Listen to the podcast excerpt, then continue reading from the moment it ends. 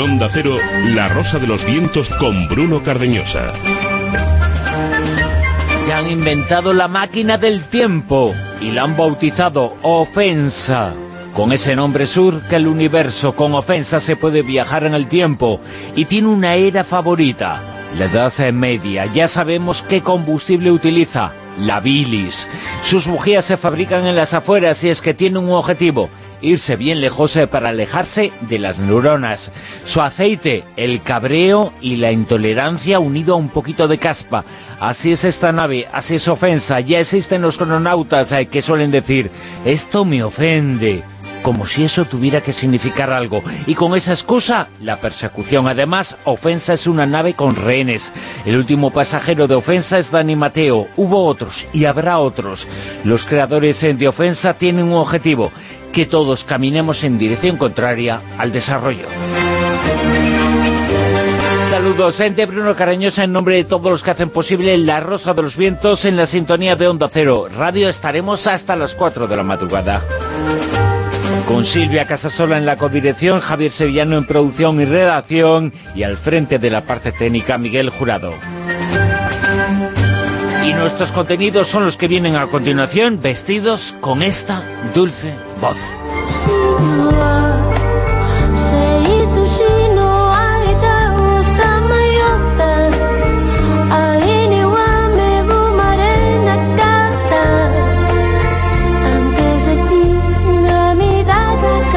Y una etiqueta, Almodilla Rosa Vientos en Twitter, Almodilla Rosa Vientos.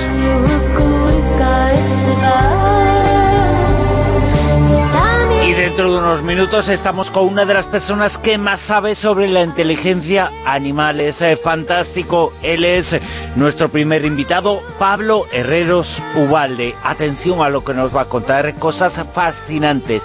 Fascinantes sobre el comportamiento animal. Cosas de verdad espectaculares. Hace tan solo unos días eh, leímos un reportaje sobre Julian Assange, una de las eh, personas eh, que más información ha dado a conocer en los últimos tiempos, pero el poder le ha perseguido. Ese reportaje al que hacemos alusión es de Sally Burch, que es la directora ejecutiva de la Agencia Latinoamericana de Información. Y hoy Sally Burch está con nosotros en La Rosa de los Vientos.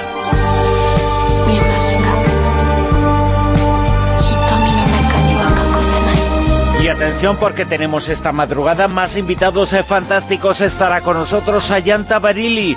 Ella es eh, finalista del Premio Planeta, la novela acaba de ser eh, publicada Violeta Casi Negro.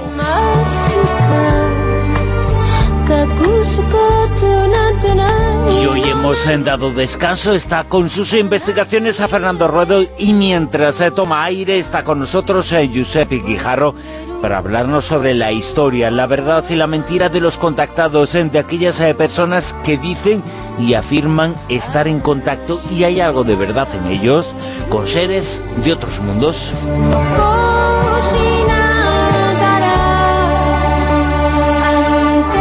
Mado Martínez en Eureka nos contará la relación del cáncer con algunas eh, zonas eh, verdes eh, del cáncer de mama. Hablaremos de una serie de abadías que están alienadas en el Reino Unido, en Francia, en España, en juicio a la historia. Hay señales del fin del mundo, el mundo de los plásticos que ya nos están trayendo un auténtico fin del mundo. Y hablaremos también de cine con José Manuel Esquivano en su callejón.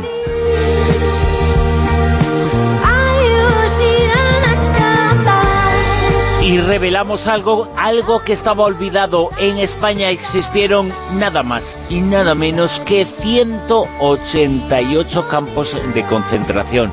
188 como los eh, nazis, eran como los nazis, eh, pero con una diferencia. Fueron anteriores a los nazis y las eh, brutalidades olvidadas que se cometieron allí sirvieron de aprendizaje a ellos, a los nazis. ya conocemos el resto de la historia. Estará con nosotros el redactor jefe de la revista Historia de Iberia Vieja, Alberto de Frutos.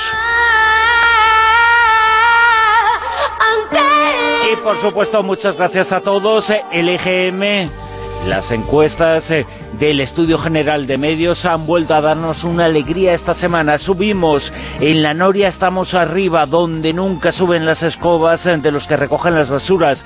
Lo dicho, muchísimas gracias a todos eh, por vuestro apoyo y por vuestra audiencia.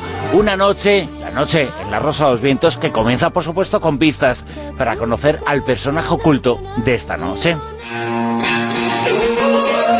Que nos dicen lo siguiente, Silvia Casasola. Buenas noches, Bruno. Buenas noches, queridísimos oyentes, y muchísimas gracias por ser más los que nos estáis escuchando a través del receptor, porque encima es que esos oyentes que hemos superado en esta ocasión son oyentes que nos escuchan en directo, no son oyentes que nos escuchan a través del podcast, que sabemos que son entonces muchísimos más. Así que os lo agradecemos, tanto a los que estáis en directo como a los que a lo largo de la semana nos vais escuchando, siempre cuando podáis. Porque muchos me dicen, vamos corriendo, voy, está haciendo algo en el trabajo y os voy escuchando cuando puedo. Oye, es una maravilla esto de poder escuchar a la carta. Y yo quiero también dar las gracias a toda la gente que ha recordado a Juan Antonio el 30 de noviembre que hubiese sido su cumpleaños. Así que muchísimas gracias por todos los comentarios de, cariño. Y vamos con las, con las pistas. Y las pistas pues va porque en breve va a comenzar a emitirse, que lo están anunciando muchísimo en Antena 3, pues los diferentes formatos de la voz en Antena 3 con coach que son muy conocidos. Y entre ellos hay tres mujeres. Y esta noche lo que tenéis que adivinar es cuál de las tres coats de la voz es la protagonista de nuestro concurso. Primera pista. Con seis años supo que la música sería su vocación. Y ellas son Rosario, Paulina Rubio, o Vanessa Martín. Repito, Rosario, Paulina Rubio o Vanessa Martín. ¿Cuál de las tres puede ser? Tenéis que escribir a rosa.vientos, arroba onda es, o con almohadilla rosavientos y decirnos quién de las tres es la que se esconde. Venga, estoy esperando los correos y los tuites rápido. La una y nueve minutos, hora de comenzar esta aventura en la Rosa de los Vientos.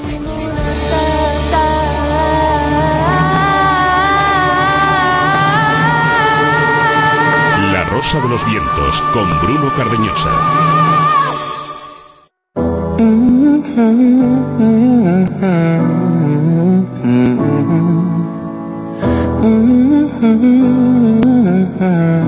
Ella era Gina, el Pablo. Estaban haciendo un experimento con imágenes, era ciencia, tenían que averiguar mediante unos monitores en lo que iba a aparecer delante. Entre experimento y experimento y experimento, Pablo le hacía cosquillas a Gina. Y Gina se reía, se tronchaba, su felicidad era contagiosa. Esta noche tenemos ahí con nosotros a alguien que contagia conocimiento que contagia ilusión. Pablo Herreros Ubalde. Pablo es la persona que estaba con Gina en ese momento y ahora nos va a contar qué es eh, lo que estaba ocurriendo. Pablo Herreros Ubalde, muy buenas, ¿qué tal? Hola, muy buenas a todos los rosaventeros. Buenas noches. Estoy, buenas noches, estoy encantado.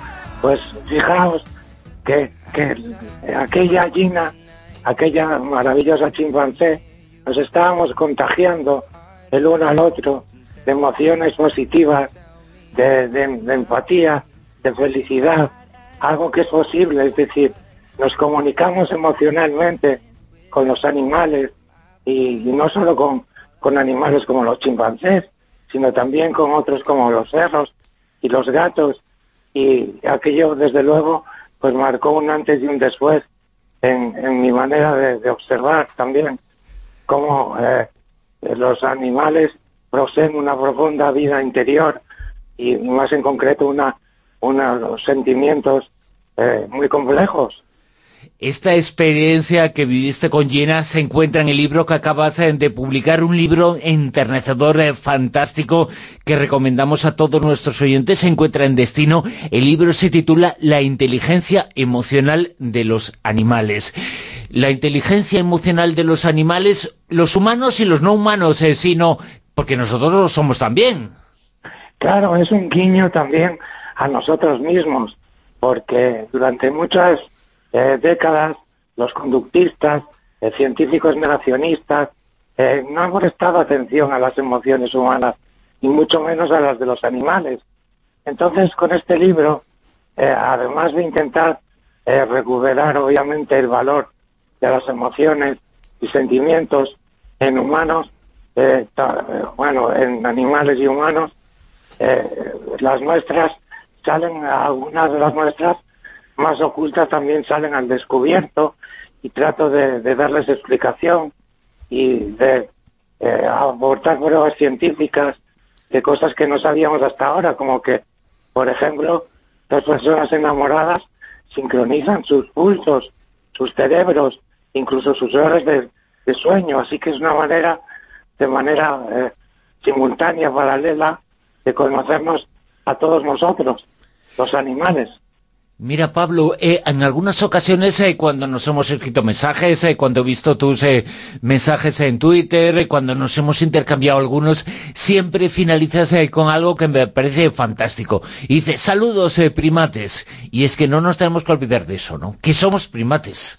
Claro, pertenecemos a un orden fantástico que se llama primates y que, desde luego posee un complejo mundo emocional que debemos de además de reivindicar, porque eh, eh, se usa a veces como broma el llamar eh, primate, mono, y bueno, hombre, para reírnos puede estar bien, pero realmente primate significa los primeros. De hecho, en la, a los obispos en Inglaterra se llama, y bueno, en inglés, o a los prima, primados en España se llamaba así, los, los, los primate bishops, o los primados. Viene de ahí el nombre. A mí no me gusta mucho, obviamente, la terminología que venga de ese lado, porque, porque podemos volver a caer en la, en la idea de la superioridad del ser humano eh, por la moral, cosa que en el libro también contraataco, ¿no? Los animales también tienen su moral y, valores a su manera, pero, pero somos un orden excepcional, aunque eh, en el libro descubro que otros animales como las aves, los, eh, los cerros, los gatos, eh, también son fantásticos y si nos gustan y convivimos con ellos, es precisamente por esa habilidad de contagiarnos la alegría, de comunicarnos emocionalmente con ellos. Es que las emociones son muy importantes. De hecho, tú, el libro se lo dedicas a los animales sensibles, que de alguna forma los humanos también somos esos animales sensibles. Y es que el amor, el amor y, también la amistad es importantísima. Hoy por hoy en las redes sociales eh, se hacen virales esos vídeos que hay que se ven cómo se quieren y cómo tienen esa amistad eh, los animales de especies diferentes. Y tú eso lo cuentas, pero también cuentas cómo lo transmiten esa amistad y la lealtad en, casos que comentas y también que, se han hecho estudios científicos sobre ello. Es una pasada, Silvia, porque eh, desde casos de perros que no abandonan a sus dueños, incluso cuando han fallecido dentro del hospital, y se, y se quedan años esperándole, como Canelo, un perro en Cádiz, que tiene una estatua en la ciudad, porque su dueño, una persona sin hogar, un día eh, le acompañaba eh, todos los días a diálisis, su, su querido Can, y le esperaba fuera, pero la desgracia hizo que muriera en uno de esos procesos y estuvo hasta ocho años esperándole fuera. Fijaos, que qué maravilla de lealtad. O a lo mejor eh, los chimpancés que cuidan a sus crías con síndrome de Down o con una variante del autismo que sabemos que tienen y los cuidan hasta que mueren incluso algunos miembros de la familia, como hermanos o hermanas, les, ayudan cogiendo a la cría cuando la mamá tiene que ir a por fruta. Así que imaginaos lo mucho que tenemos que aprender y lo mucho que tenemos que tomar nota de los animales.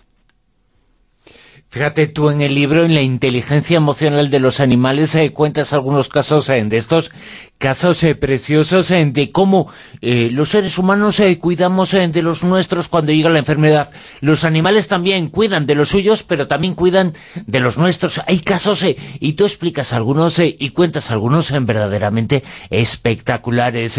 ese sentido de la lealtad y la protección la tienen ellos también.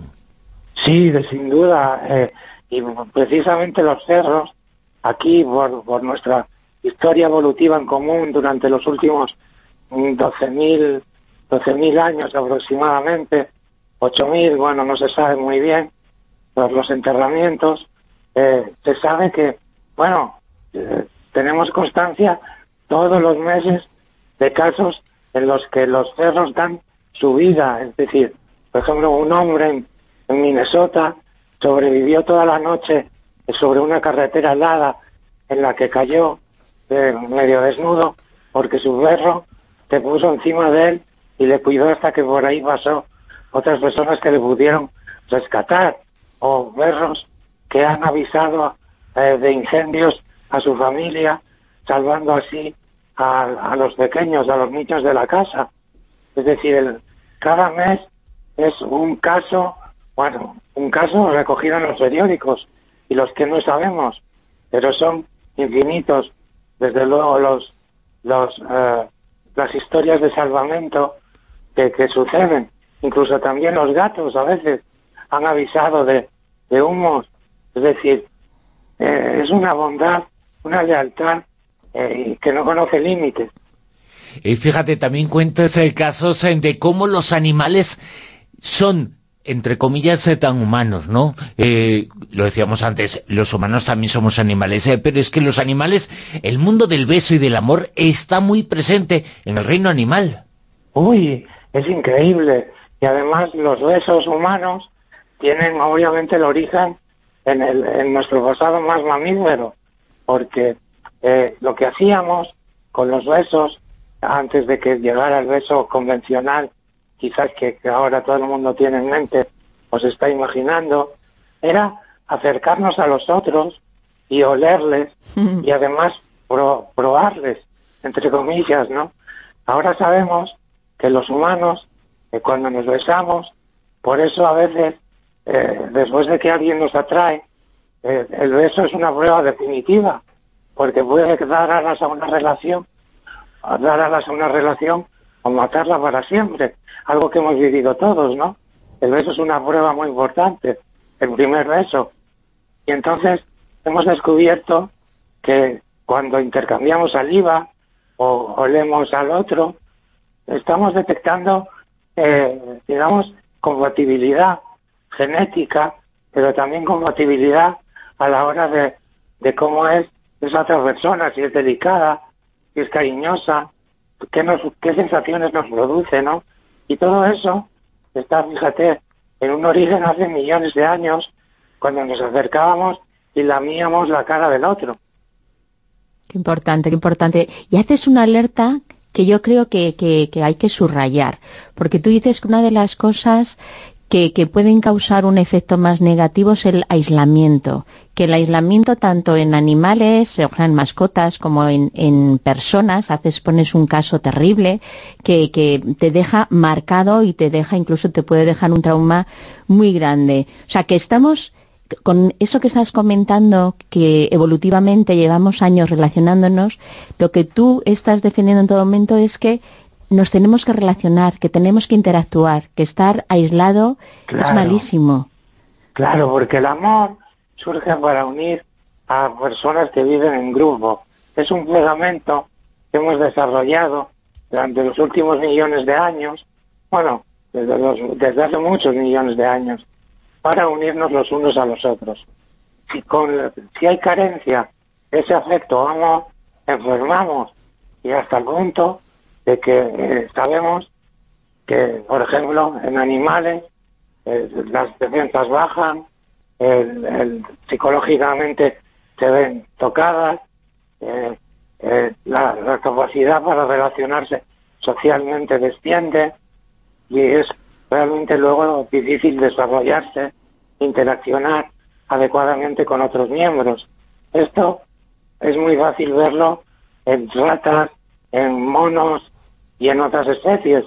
En humanos, aunque en el fondo lo sabemos, nos cuesta aceptarlo, pero ocurre de igual manera que cuando han sucedido casos de niños que han sido aislados o que han sido encerrados, las consecuencias son terribles. Incluso no habrá, si no se les ha hablado, a partir de los cuatro o cinco años de edad ya pierden esta capacidad y solo pueden aprender algunas palabras, las relaciones sociales les empiezan a dar miedo y no pueden relacionarse adecuadamente con otros miembros de su especie, es decir, con otras personas como nosotros, y tienen miedo de ser tocadas, es decir, es muy difícil su desarrollo posterior, algo que pasó con Ginny, una, por ejemplo, una niña que fue atada durante 12 años de su vida en Estados Unidos hasta que una eh, la madre es un, un, episodio terrible porque fue el padre quien, quien impidió que se relacionaran con ella y la tuvo encerrada y atada en una habitación y la madre un día acudió al, al, al hospital y, y una, una educadora social descubrió el caso y pudo mandar a la policía. Bueno, pues esta niña nunca se recuperó de aquel hecho traumático y murió muy joven. Tuvo, tenía atrofia en todo el cuerpo por haber sido maniatada y la verdad es que sufrió mucho. La llamaron Ginny porque eh, la investigadora que trató el caso dijo que, que era una niña con una genio en potencia dentro de ella, ¿no? Y de ahí, la, de ahí el nombre de Ginny, pero realmente ni le habían puesto nombre. Sí, porque además es que era una niña que estaba perfectamente, no tenía ningún problema y el que estaba loco era el padre, que la hizo ese maltrato. Sí, sí, era un loco que, que, que no, que su madre le había tratado muy mal y desde luego, bueno, no solo por haberle tratado muy mal, eh, probablemente tenía una patología muy severa y una, una psicosis muy severa y, y, desde luego que machacó la vida a, su, a toda su familia porque le, no les permitía salir de la casa, pero trató especialmente mal a su última hija porque los hermanos sí pudieron eh, al menos moverse por dentro de la casa. Pero a Ginny la tenía atada y encerrada en una habitación. Fíjate que has eh, mencionado tú el mundo de los eh, gatos. Eh, tenemos una serie de conceptos, una serie de creencias, una serie de tópicos que también has mencionado. El lenguaje lo hace cuando hablamos de gatos. Dice, yo prefiero gatos porque son más independientes, igual no son tan cariñosos. Qué gran mentira, ¿verdad? Eso que se cuenta de, de los gatos. Los gatos son fantásticos. la única diferencia con los perros es que no hay que sacarlos, pero son fantásticos. Mira, los gatos nos quieren como, al igual que los perros. Lo que pasa es que obviamente su comunicación es diferente. Claro. Y, y el problema no está en ellos, está en nosotros, que no sabemos interpretarlo. Pero ellos tienen sus señales diferentes. Obviamente los gatos no están acostumbrados a vivir en grupos tan grandes como los humanos o los perros, pero sus movimientos de la cola, sus ronroneos, sus miradas, sus caricias eh, son equivalentes al cariño y al amor de los perros o de los humanos. Fíjate, el otro día me escribía una amiga que me contaba algo... Eh, ha tenido bastante difusión esa noticia eh, sobre un eh, perro, dos eh, perros que han matado dos sus dueñas. Y la forma en la que se comunicó públicamente la información, las noticias, irritó mucho a esta amiga mía que tiene un perro de presa, un perro muy fuerte, que sabe que es muy fuerte, muy poderoso, pero que lo tiene. Y dice, es cariñosísimo, quiere, me quiere a mí, quiere a todo el mundo, es fantástico, el problema no está en los dueños de los perros, no está en los perros, está en los dueños, eh, que pueden ser los peligrosos en alguna ocasión. Ellos son fantásticos siempre. Claro, yo recuerdo una eh, que aquí en, lo- en, en los pueblos de, de Cantabria, yo recuerdo que cuando un, un- una persona, un vecino, quería tener perros agresivos, lo que hacía era no tocarlos nunca y, por, y, y achucharlos, achucharlos, perdón, eh, zarandearlos un poquito de vez en cuando. Y si tú te acercabas a acariciar a uno, te decía, no te, no te dejaba, porque te decía, ese no, se va a volver cariñoso, no le toques. O sea, que para que os hagáis una idea de cómo nos comunicamos con ellos y cómo les interpretamos, lo que hacemos es convertirlos en, en eso que no queremos y en eso que, que dicen ser que no son perros agresivos. Así que efectivamente tu amiga está está en lo correcto. El fallo está en nosotros y en la manera en cómo los tratamos. De, de hecho, tú hablas del efecto mascota, que lejos, además, dentro de nada nos vamos a meter en todas las navidades y ya sabes que la gente pues tiene o tiene la tendencia de regalar una mascota sin pensar muy bien si luego se va a poder cuidar de ella o no y en plan caprichito. Pero es que ese efecto mascota, que es que es importante porque ayuda a, que el niño, sobre todo niños incluso que a lo mejor pues son únicos, que no tienen hermanos, pues tengan una relación muchísimo mejor con, con ese animal, sean muchísimo más empático e incluso el problema de, de, muchas familias que tienen miedo a que cojan enfermedad, tú al revés, tú dices que incluso el sistema inmunológico se hace más fuerte. Exacto, es uno de los descubrimientos desde luego más asombrosos porque yo que era asmático de pequeño y tenía perros, curiosamente, decía, hombre, no viene bien tener perros porque las, las, alergias, el asma, bueno, pues eso parece que es ya conocimiento desechado porque actualmente los últimos descubrimientos hablan de todo lo contrario, de cómo nuestro sistema inmune y de cómo las alergias se van desapareciendo y todas las defensas van eh, creciendo y se van fortaleciendo cuando tenemos eh, eh, animales cerca. Es que la asercia total nos convierte en, en, seres mucho más vulnerables mm. y además, obviamente, también tiene beneficios psicológicos en la autoestima, en el sentido de la responsabilidad y luego en un desarrollo afectivo y cognitivo eh, más, más sólido, porque el hecho de tener que preocuparnos por, por un ser vivo, el hecho de comunicarnos, el hecho de ver cómo se acercan a consolarnos. Yo me acuerdo cuando era niño lloraba y mi perra Tara se acercaba y me, se, se acurrucaba cerca mío porque entendía que estaba sufriendo en un momento de estrés o de angustia. Pues todo esto lo que hace es sumar, sumarnos, eh, eh, sumarnos aspectos de, positivos como personas, como seres vivos, como animales que somos.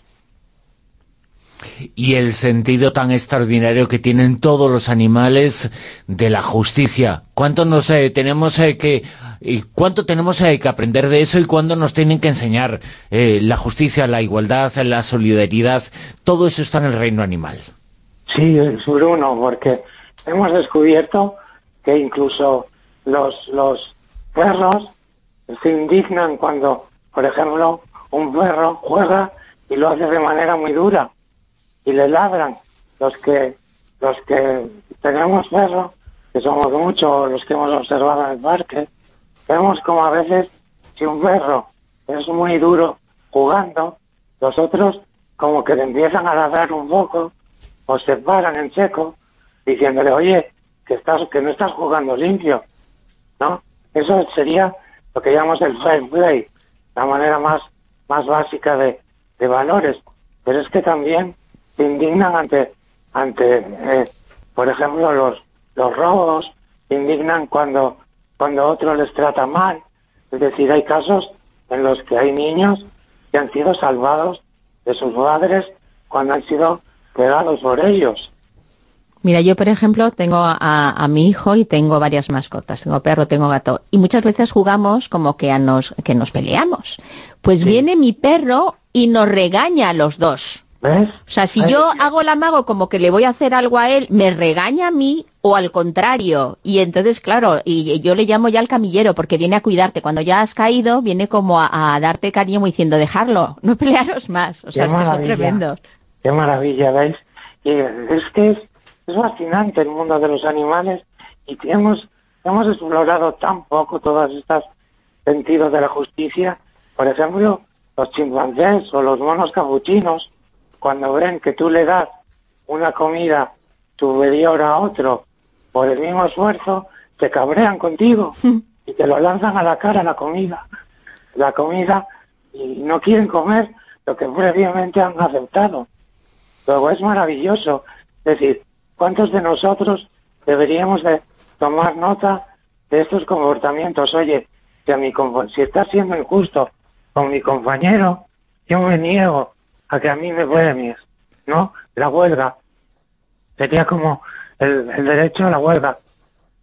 Es verdad. Fíjate, la gente que quiera conocer estos eh, casos, sea, que quiera aprender, que quiera saber cómo la ciencia está demostrando la existencia de esos sentimientos animales, eh, fíjate, mucha gente busca eh, su vocación durante muchísimo tiempo, la tuya es ayudar, ayudar con la ciencia y ayudar con los datos, con lo que nos enseñan los animales que nos tienen que enseñar muchísimo y que quienes quieran aprender algo, aquí está este libro, La inteligencia emocional de los animales.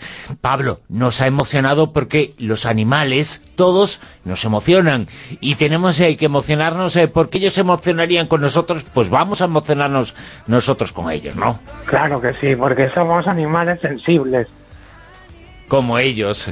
Y la inteligencia emocional de los animales, este libro así lo demuestra. Pablo Herreros, ha sido un enorme placer estar ahí contigo, charlar, hablar y conocer algunos eh, casos. Son cientos los que cuentas en tu libro, eh, cientos de experiencias, eh, la ciencia lo ha demostrado y lo cuentas de forma estupenda. La inteligencia emocional de los animales. Pablo, mil gracias. Un super abrazo. A vosotros. Un abrazo, los aventeros.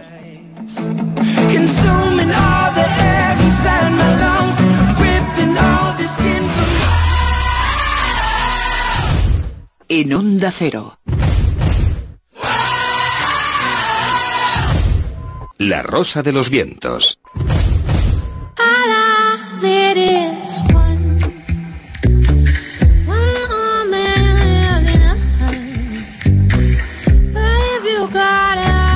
Tan solo unos días eh, leímos un reportaje sobre un personaje del que hemos hablado aquí en varias ocasiones. Se trata de Julian Assange, el jefe, entre comillas, de Wikileaks, un hombre que utilizó las nuevas tecnologías para buscar la verdad de las cosas. Ahora lleva seis años, nada más y nada menos que seis años aislado, encerrado en la Embajada de Ecuador en Londres. Y la autora de ese reportaje nos hablaba de una ofensiva contra él, una ofensiva que es eh, cada vez eh, mayor. Ella está con nosotros. Ella es eh, Sally Burche, es la presidenta de la Agencia Latinoamericana de Información, una de las periodistas más importantes de todo el continente y de todo el mundo, y es un placer y un lujo estar esta noche con ella, estar con Sally. Sally, muy buenas, ¿qué tal? Bueno, eh, gracias por la presentación. Y nos hablas desde Guayaquil, ¿no? Desde Ecuador, eh, que aunque te llames... Eres anglo-ecuatoriana, ¿no? Sí, yo tengo, soy inglesa de origen y vivo aquí hace más de 30 años. Eh, fíjate que eh, esos eh, dos países, Inglaterra y Ecuador, tienen mucho que ver con Julian Assange porque se encuentra aislado, encerrado en la embajada en Londres, en el Reino Unido, de Ecuador. ¿Cuál es la situación actual de él? ¿Qué es lo que has conocido? La posición del gobierno de Ecuador sobre esa situación que ya se extiende en el tiempo, nada más y nada menos, se dice pronto, ¿eh? Seis años. Sí, y de hecho más de seis años eh, con juicios y todo porque estaba con libertad condicional antes de entrar a la embajada. Eh, y bueno, el gobierno actual eh, fue el gobierno anterior de, Rafael Correa que le otorgó el asilo. Eh, este gobierno lo mantuvo, trató de buscar solución al inicio, pero ahora eh, entiendo que está muchísima presión tanto desde Estados Unidos como de Gran Bretaña y eh, le quieren que le, le saquen de la, de la embajada. Y obviamente si sale, se sabe que eh, Gran Bretaña le va a detener por supuestamente haber violado sus condiciones de libertad condicional cuando entró a la, a la embajada hace seis años. Eh, y si lo detiene Gran Bretaña es muy probable que luego Estados Unidos solicite la extradición. Entonces, Ecuador más importa tener buenas relaciones eh, con, estos países que eh, eh, seguir dándole el asilo a Sanji. Todo deja entender que están tratando de hacer que se agote y que ya no aguante más y que se vaya. Fíjate, una de las cosas que se ha conocido en las últimas eh, semanas es la existencia que se sospechaba, pero las ha confirmado, la existencia de un proceso en los Estados Unidos. Eh, no se sabe su contenido, pero se sabe que en los Estados Unidos eh, oficialmente van contra él, la justicia va contra él. No se conocen los cargos, pero se sabe que si sale de allí, de la embajada, seguramente el destino será el que nos cuentas se ha complicado todavía más, eh, seis años después, la posición de Julian Assange. Eh, tu gobierno, el de Ecuador, ha cambiado en los últimos eh, tiempos. ¿Ha cambiado también la posición del gobierno de Ecuador en los últimos tiempos respecto a la figura de Assange? Sí, eso, eso digo. Em, es evidente que el gobierno actual le considera como una herencia incómoda del gobierno anterior eh, realmente quieren que salga. Eso ha quedado muy claro. Eh, la anterior canciller, eh, que ahora es presidente de la ONU, sí trató de buscar una solución para que él pueda salir de Inglaterra. No se logró. Y ahora están haciendo todo, poniéndole condiciones de vida imposibles para que eh, él se vaya, ¿no? Porque la, la Corte Interamericana eh, se pronunció en julio que Ecuador no puede eh, rescindir el asilo y sería muy delicado que lo haga, ¿ya? Entonces es difícil para Ecuador expulsarle como tal, entonces yo creo que están apostando a que o Assange no aguante más las condiciones o que su salud se quebranta y obviamente no tiene condiciones. Tú lo has dicho en varias eh, eh, eh, digo, eh, tú lo has dicho en varias ocasiones y Assange también, y lo demostró sacando esos documentos, la importancia de las nuevas tecnologías en la libertad de información, la importancia para que a través del periodismo se conozca la verdad sobre las cosas, aunque esa verdad sea incómoda. Sí, eh, es curioso. Eh, nosotros nos vemos cada vez más eh, vigilados por las empresas internacionales, los, las agencias de seguridad a través de estas tecnologías, pero también de alguna manera eh, los gobiernos. Eh, y lo que ha pasado en el caso de Wikileaks es que ha revelado documentos que los gobiernos querían mantener en secreto, ¿ya? Eh, no reconociendo el principio de transparencia, etcétera. Entonces, de alguna manera, eh, Wikileaks ha rendido un gran servicio a la humanidad a revelar cosas como en el caso de, la guerra en Irak, eh, eh, diversos casos que, han revelado que son de interés público e incluso los grandes medios sacaron gran provecho de, publicar esas noticias. Ahora todo el mundo de, le tiene a Assange como una paria, ya eh, los grandes los medios que le que, beneficiaron de él como el propio Guardian ahora le están haciendo campaña de difamación o sea es una situación tremenda. y él ha recibido muchos premios, ¿no? Por, su defensa de la libertad de expresión. Te quería hacer un par de preguntas, Sally. Primero, con respecto a Assange, a Julian Assange, eh, aparte de estar ahora eso que estás comentando y estás denunciando, ¿no? Que le están haciendo un poco la vida imposible para que él directamente tire la toalla y decida irse de allí o buscar otra opción. ¿Tú sabes, eh, tienes conocimiento de si tiene otros apoyos? Eh, si él en un momento dado eh, puede tener, no sé, a través, no sé si de otros gobiernos o de otras organizaciones, está tan solo, no tiene a nadie que le, que le apoye, porque es a estas alturas es, no sé, un, poco sangrante, ¿no?, que esté en esa situación. Y luego la segunda pregunta que te quería hacer es, al igual que eh, caparon Wikileaks y directamente mm, pues están ahora mismo defenestrados, en esta ocasión, en la agencia vuestra de, latinoamericana de información, ¿os habéis visto tan presionados que en algún momento habéis tenido miedo de que os intentaran cerrar? Eh, bueno, en el primer caso no conozco de otro gobierno que esté eh, apoyando en este momento a Assange. Yo sé que eh, cuando se trató, se le dio la ciudadanía ecuatoriana para tratar de sacarle como diploma eh, diplomático, y creo que lo iba a recibir Rusia, eh, tengo entendido, ¿no? Em, y, y, quienes les están, están defendiendo es más que nada organismos de derechos humanos, de, de libertad de prensa, etcétera. Eh, en nuestro caso no, no hemos recibido ninguna presión eh, por, por lo que estamos publicando. Yo creo que sería muy grave que eso ocurra, ¿no? Ahora mismo en Argentina se está reuniendo el G20, los eh, países eh, más poderosos, los presidentes de los países eh, más poderosos de algunos de los países que no quieren que se sepa la verdad sobre las cosas. A ti te deportaron de Argentina a Ecuador, fue una historia verdaderamente tremenda que demuestra que la verdad es incómoda para el poder y los periodistas intentáis contarla, pero a veces no os dejan, ¿eh? Sí, eso fue hace un año cuando era la reunión de la, de la OMC en Buenos Aires.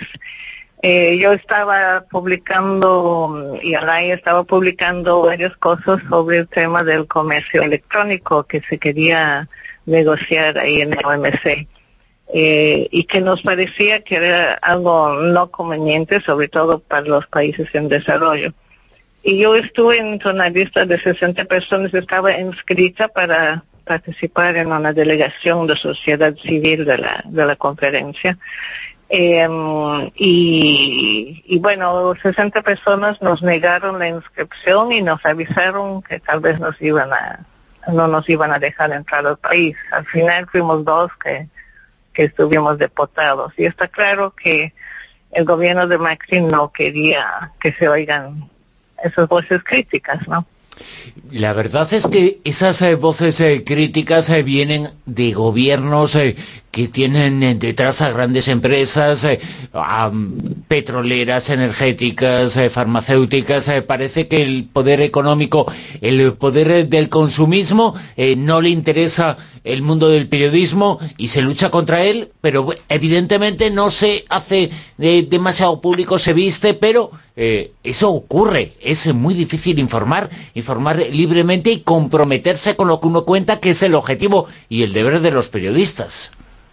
Sí, en este caso es particular, fue particularmente las, el caso de las grandes empresas de Internet, Google, Apple, Facebook, etcétera, que ellos están presionando fuertemente para esas reglas de comercio electrónico. Ya. Suena bonito, ¿no?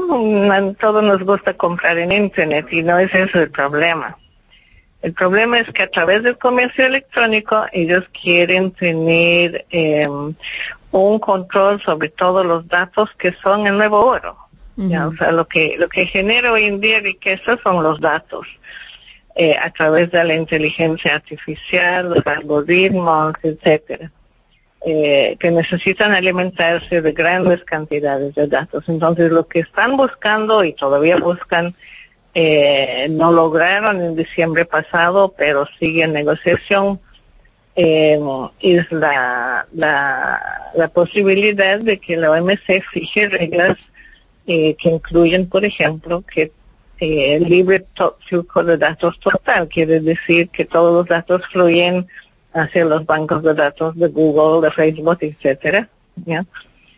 y que ellos con eso sacan las ganancias, ¿ya? Eh, pero eso tiene enormes, enormes eh, implicaciones de otro tipo también, ¿no? Desde luego tenéis mucho material para denunciar. En todos estos años que lleváis al frente, que ya lleváis unos cuantos, al frente de, la Agencia Latinoamericana de Información, eh, de todos estos frentes abiertos, ¿cuál es el que tú piensas o del que te sientes, no sé, más satisfecha por el eco que, ha tenido entre la población por el trabajo más fructífero que habéis de, estas denuncias, de estas cosas que estáis publicando? Bueno, y, como agencia no trabajamos muchos temas y tenemos muchísima gente que colabora y que nos envíe y Alay es una fuente y nuestro sitio web alaynet.org es una fuente que permite eh, tener perspectivas críticas de pensamiento crítico sobre lo que pasa en la región y en el mundo.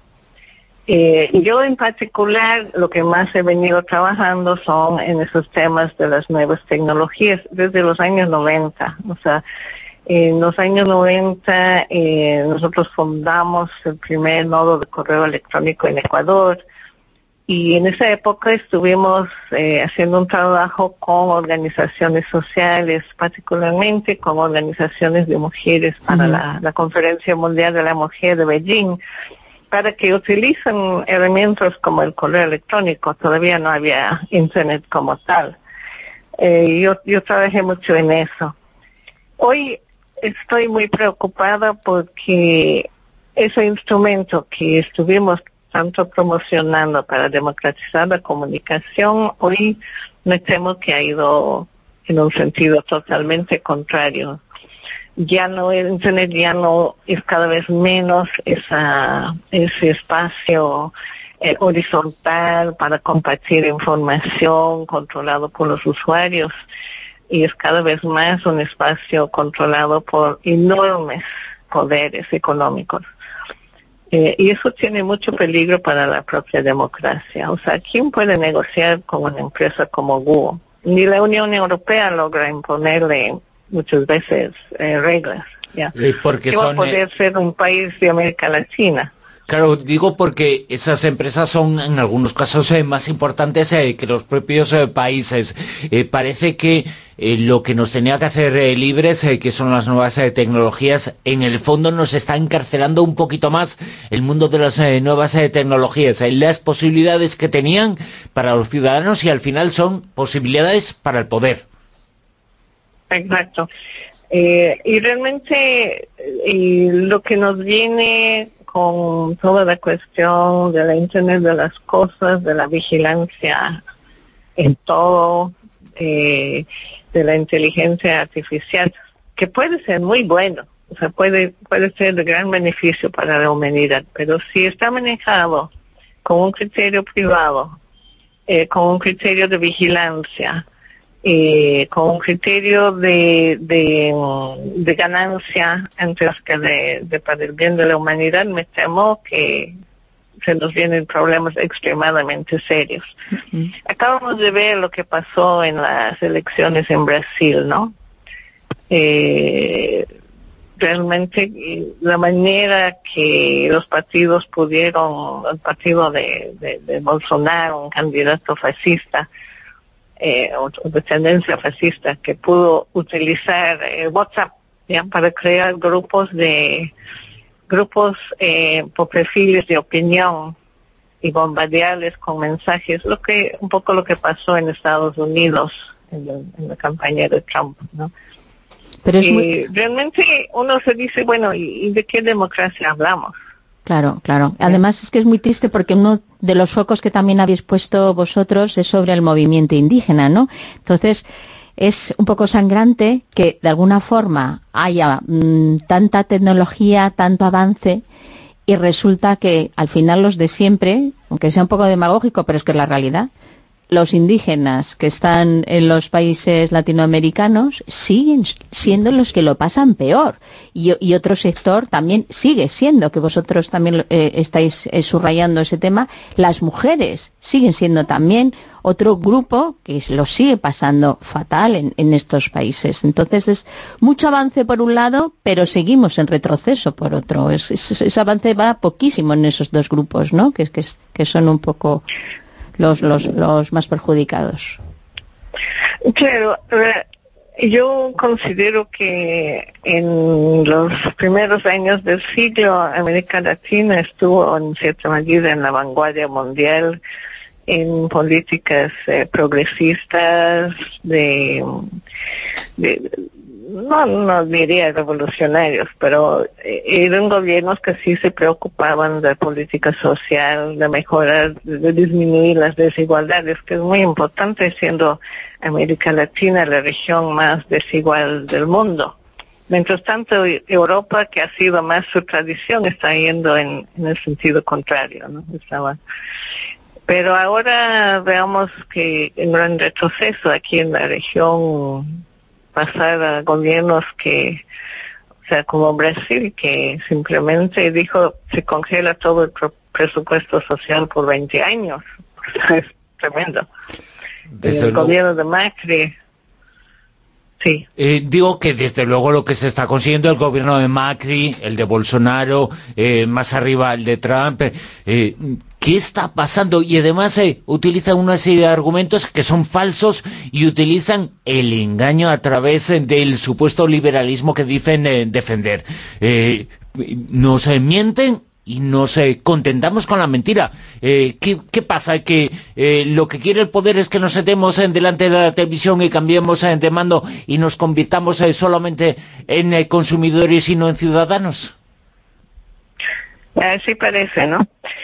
Obviamente la mentira ha existido siempre y también el uso de las emociones en las campañas electorales no es algo nuevo, sino que con las nuevas tecnologías eh, adquiere otro potencial, otro otro nivel eh, eh, de manipulación de la opinión pública, ¿no? Entonces, y sí, no son fenómenos nuevos y creo que hay mucho trabajo que hacer de educación pública, de formación política para que la gente no se deja simplemente convencer con, mentiras y, argumentos que apelan sobre todo a emociones efímeras, ¿no? Una de las cosas eh, que tú has eh, denunciado en tus eh, textos y que tiene mucho que ver con esto que estamos contando, aunque quizá parezca que aquí en España nos coja un poquito lejos, pero es muy importante, es el acaparamiento de tierras en América Latina.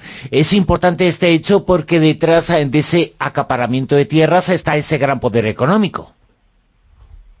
Sí, eso es un problema muy grave que está pasando aquí y en otros continentes del sur.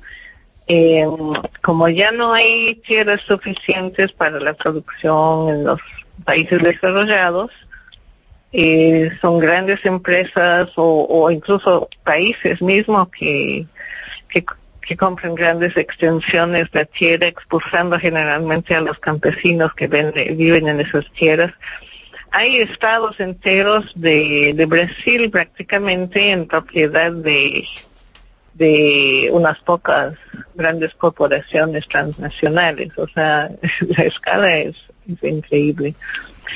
Entonces, es obvio que para países eh, agrícolas no tan ricos, eh, la economía campesina es muy importante y requiere de un apoyo del Estado, pero con esos acaparamientos de tierra, eh, los campesinos están siendo expulsados en masa y, el control de la tierra pasa a manos de, de, sus empresas.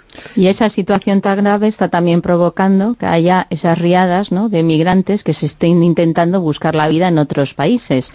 Estamos viviendo día a día la situación de, esta migración de, los hondureños que, han intentado acercarse a, Estados Unidos y yo no sé hasta qué punto, eh, igual tú tienes más información, también se les está manipulando para que vayan eh, de alguna forma a un sitio u a otro, ¿no? Pero nadie les da respuesta, nadie los acoge.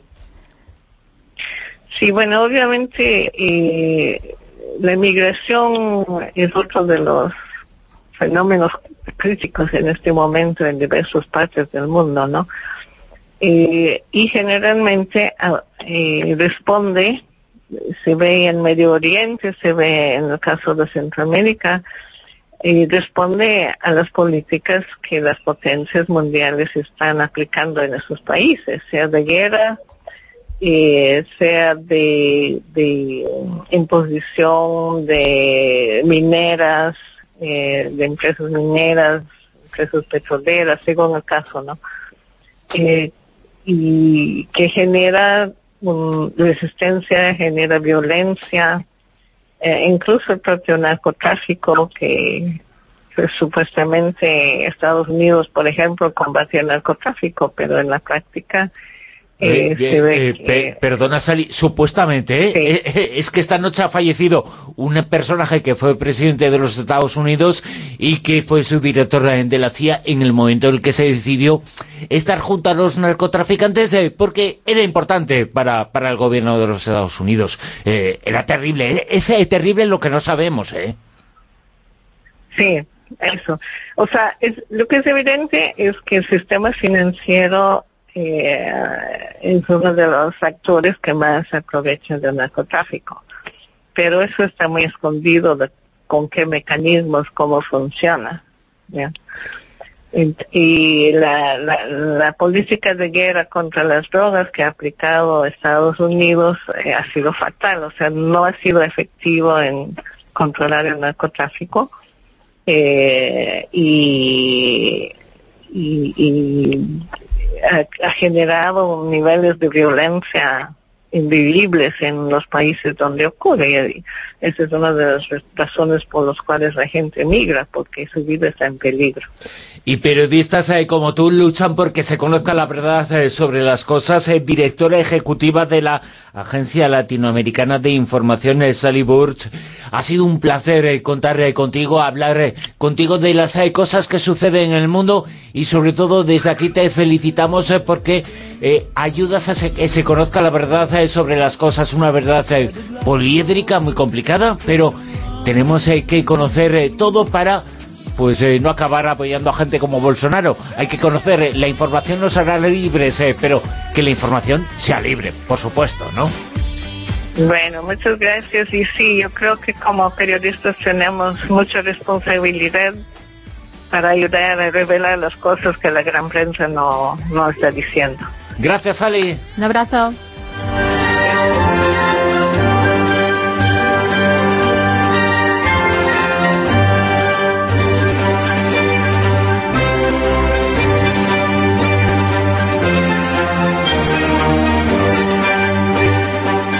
Escuchamos en Onda Cero las noticias, os recordamos eh, que nuestra etiqueta en Twitter es Almadilla Rosavientos, eh, Salva Urillo nos dice la inteligencia emocional de los animales, un gran ejercicio de humildad. Hemos eh, tenido a Pablo Herreros en este primer tramo del programa y nos ha hablado de eso, de todo lo mucho que podemos aprender de la inteligencia de los animales y todo lo que nos tienen que enseñar. Escuchamos las noticias y la actualidad y después continuamos.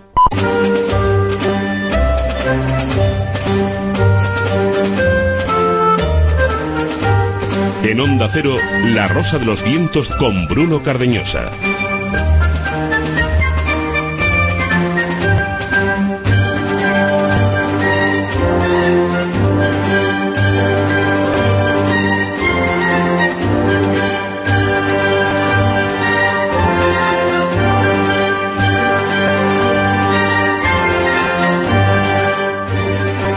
Comenzamos un tramo de programa espectacular. Vamos a tener círculo secreto, vamos a hablar de contactados con Giuseppe Guijarro.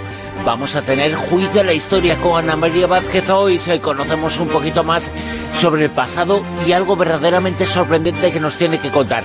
Y un descubrimiento que se ha hecho sobre la vinculación que existe entre algunas zonas eh, verdes o la no vinculación eh, entre algunas zonas verdes y el cáncer eh, de mama en las mujeres. Eh, lo vamos a contar en Eureka con Mado Martínez. Una hora de la Rosa de los Vientos que comienza ahora, os recordamos, Almohadilla Rosa Vientos, nuestra etiqueta, y os damos más pistas para localizar y para identificar al personaje oculto de esta noche. Nuevas pistas que nos dicen, Silvia.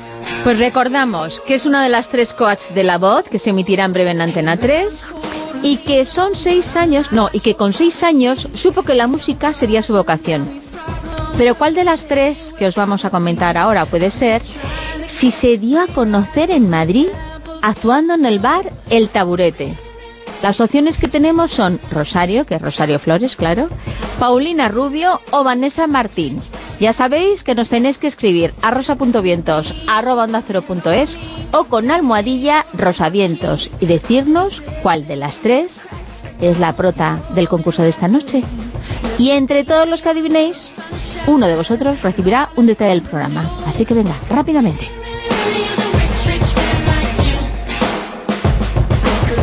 Las 2 y 8 minutos, aquí comienza una hora con ciencia, con misterio, con nuevos descubrimientos fascinantes de la Rosa a los Vientos.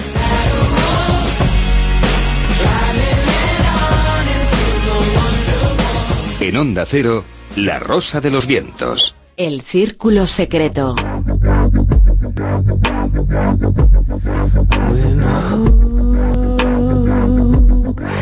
Personas que dicen que están en contacto con seres de otros mundos. Parece mentira, pero la verdad es que en ocasiones hay pruebas.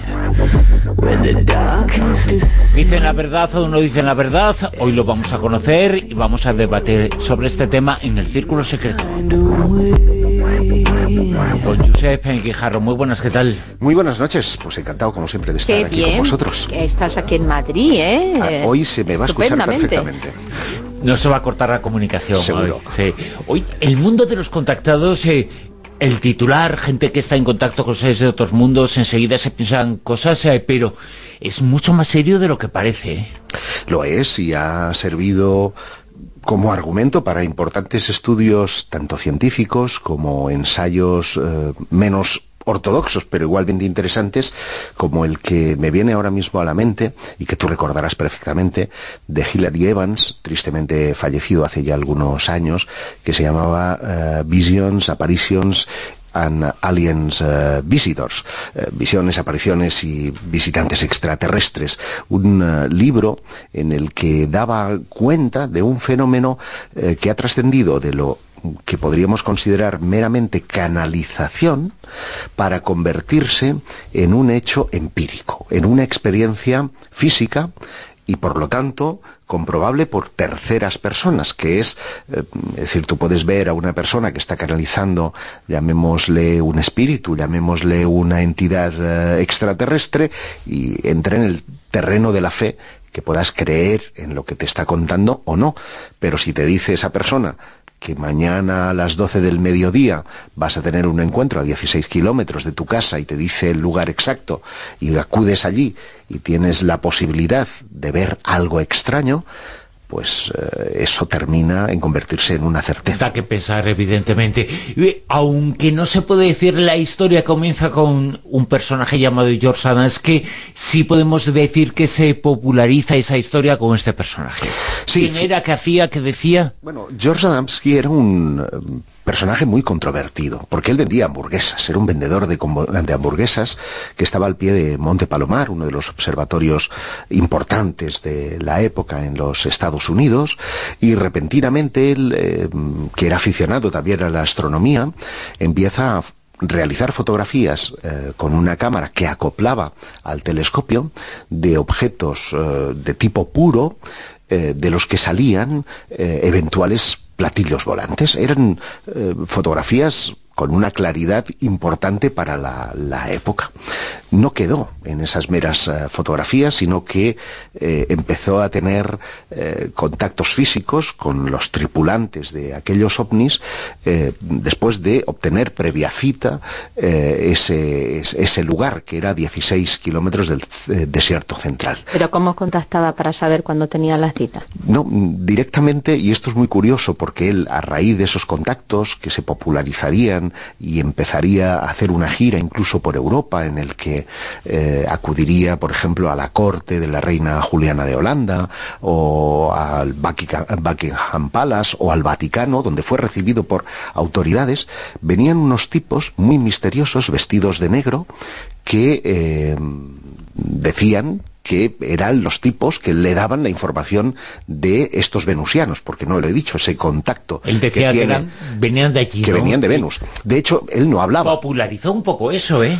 Esa creencia. Eh, digamos que eh, cuando, cuando él tiene ese encuentro en el desierto central con un tipo altote, rubio, de- con un eh, mono pegado a la, a la piel, y que no puede hablar con él, pero se comunica, llamémosle telepáticamente, pero una te- telepatía también algo difusa, porque él tiene que dibujarle en el suelo como los anillos o las órbitas para hacerse entender que él es el segundo, eh, la segunda órbita y que la tercera es la Tierra en la que se encuentran, y entonces él interpreta que se trata de, de Venus, populariza, como bien dices, eh, Bruno, la idea de que Marte, de que Venus, de que los planetas más próximos, estamos hablando del año 52, la carrera espacial todavía está muy envolando, o sea, empezando, muy incipiente, eh, y populariza la idea de que los planetas vecinos pueden estar habitados.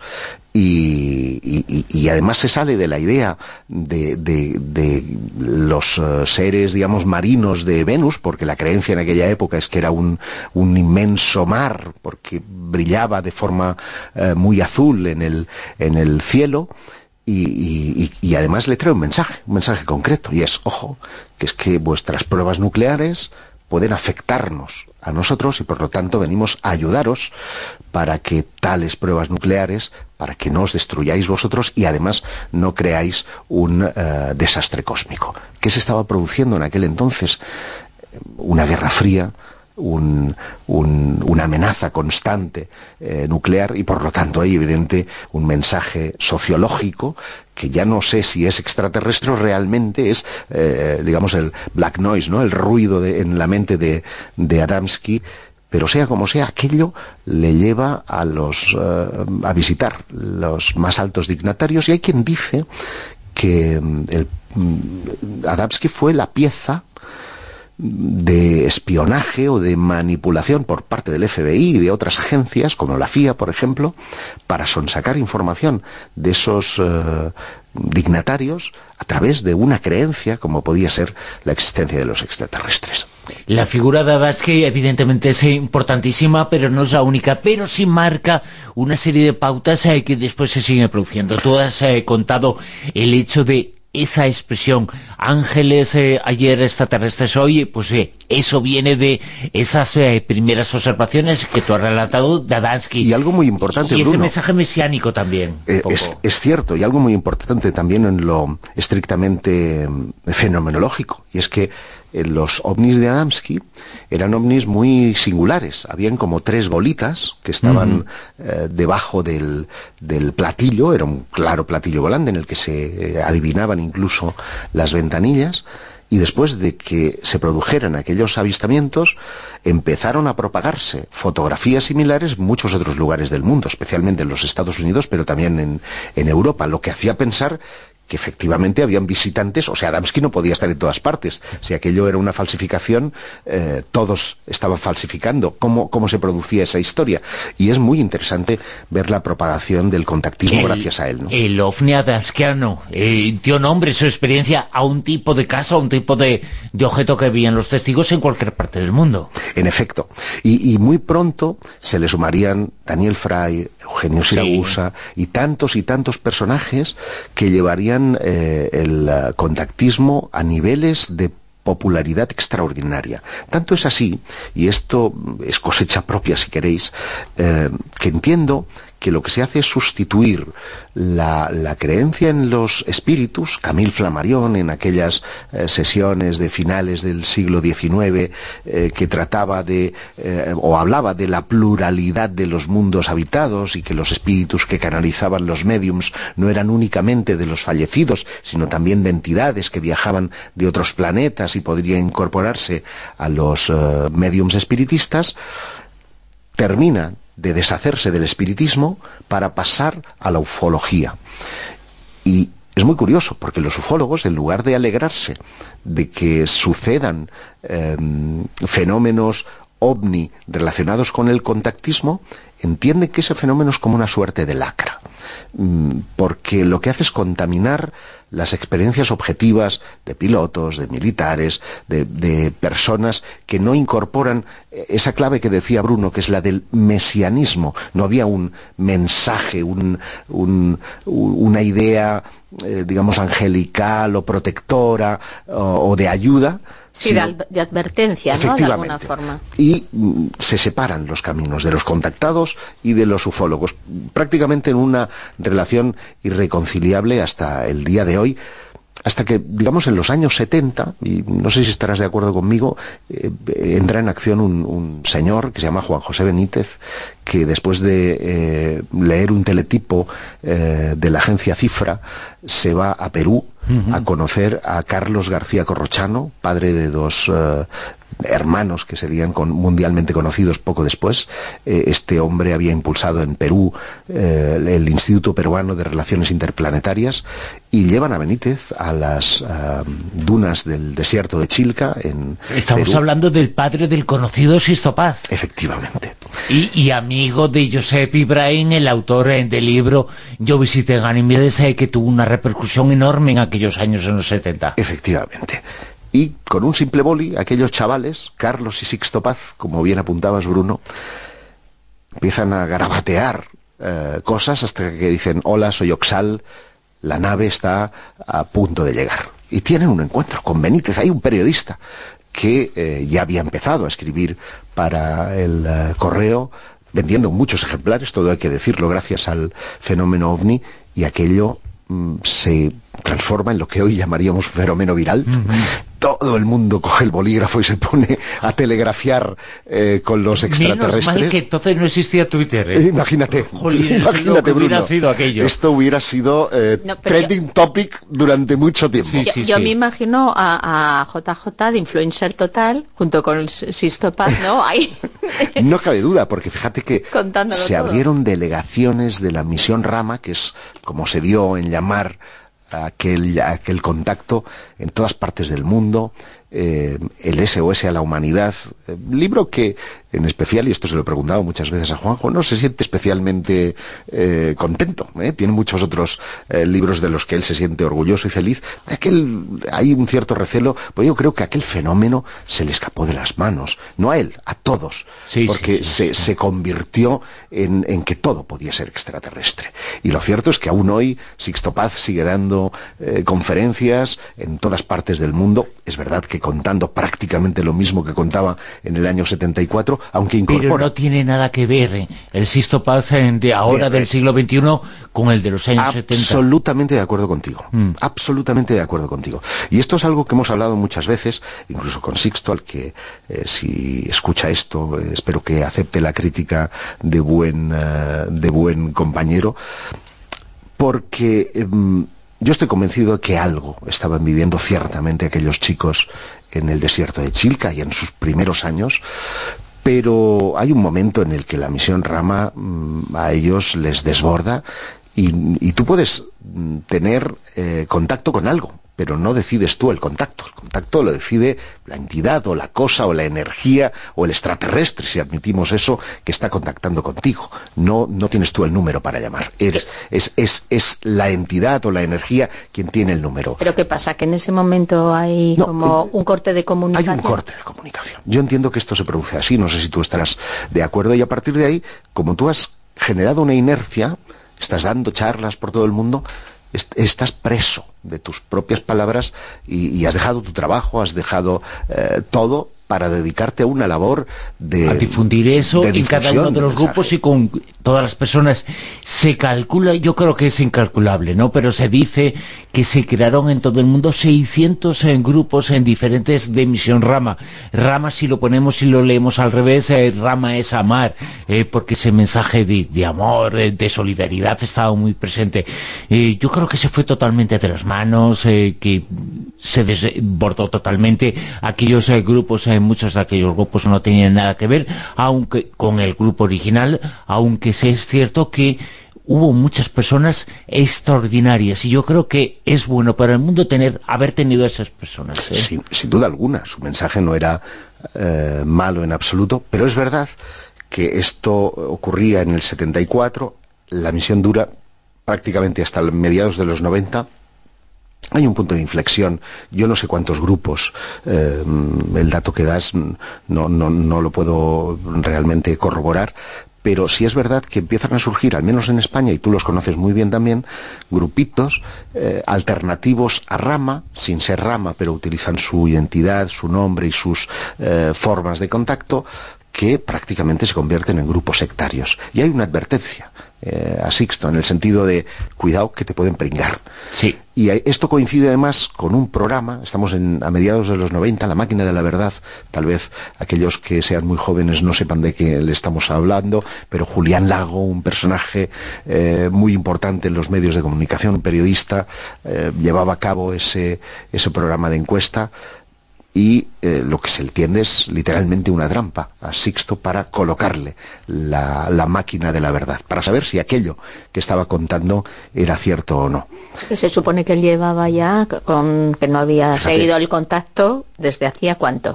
Pues no lo podemos saber porque él asegura que ellos han estado en contacto siempre. Pero más o menos la intuición que vosotros tenéis después de tantísimo tiempo. Yo entiendo que, que, bueno, hay reportes de prensa porque él ha seguido eh, la experiencia de Benítez fue precursora. Después han ido muchos otros periodistas a muchos otros lugares del mundo donde se han filmado, incluso por cámaras profesionales, algunas de estas, de estas eh, luminarias. Es más, han habido encuentros, yo recuerdo cuando estuvo en Montserrat eh, y tuve oportunidad de compartir con él y con Luis José Grifol ese momento mágico, todo el cielo estaba absolutamente nublado, ellos se pusieron, eh, Luis, a hablar como hace habitualmente al público y el a garabatear, y, dijo los guías, están aquí, vamos a concentrarnos, lanzaron ese mantra de Ramamar, y las nubes fueron abriéndose hasta dejar un círculo eh, justo encima de la vertical donde nos encontrábamos, yo me fui porque era muy tarde, pero quienes siguieron adelante con la aventura dicen que eh, vieron algunos trazos, algunas luminarias pasar justo por el círculo que se había abierto eh, horas antes eh, de esta gente. Fíjate que acabas de mencionar algo que yo quería comentarle porque es muy importante. En el caso de Anas, que estaba relacionado con Monte Palomar, en el caso de Rama al comienzo con el desierto de Chilca, has mencionado Montserrat con Grifol, parece que siempre hay una asociación del contactismo y esos casos se producen en determinados lugares y en muchas ocasiones en montañas. Es muy interesante esa reflexión porque es verdad que eh, no sabemos qué fue primero, ¿eh? si, si, los lugares mágicos los que facilitaron el contacto o los contactados porque acudieron a aquellos lugares que desde siempre les resultaron mágicos. Pero es verdad que eh, con contactados o con simples o con avistamientos convencionales hay lugares en el mundo que concentran una mayor actividad vamos a llamar de luminiscencias no explicadas que, mm, que otras y suelen coincidir con montañas que no tienen una en algunos casos sí, pero no tienen una geología particular es verdad que en algunas de ellas se producen alteraciones magnéticas porque hay un, una capa geológica pues ferromagnética o pueden haber ciertos materiales geológicos que resulten em, particularmente, em, digamos, que predisponen ¿no? a, la, a, la, concentración. Hay un estudio muy interesante de em, Michael Persinger de la Universidad de Ontario que ha relacionado precisamente eh, la actividad cerebral pues eh, del, lóbulo temporal derecho y que es el que eh, te pone en, un estado especial de conciencia con, determinadas geologías y con determinados enclaves, por lo tanto podríamos decir que eh, efectivamente hay lugares que podrían predisponer a, esa apertura de conciencia y que esos eh, contactos, esas visiones se produjeran.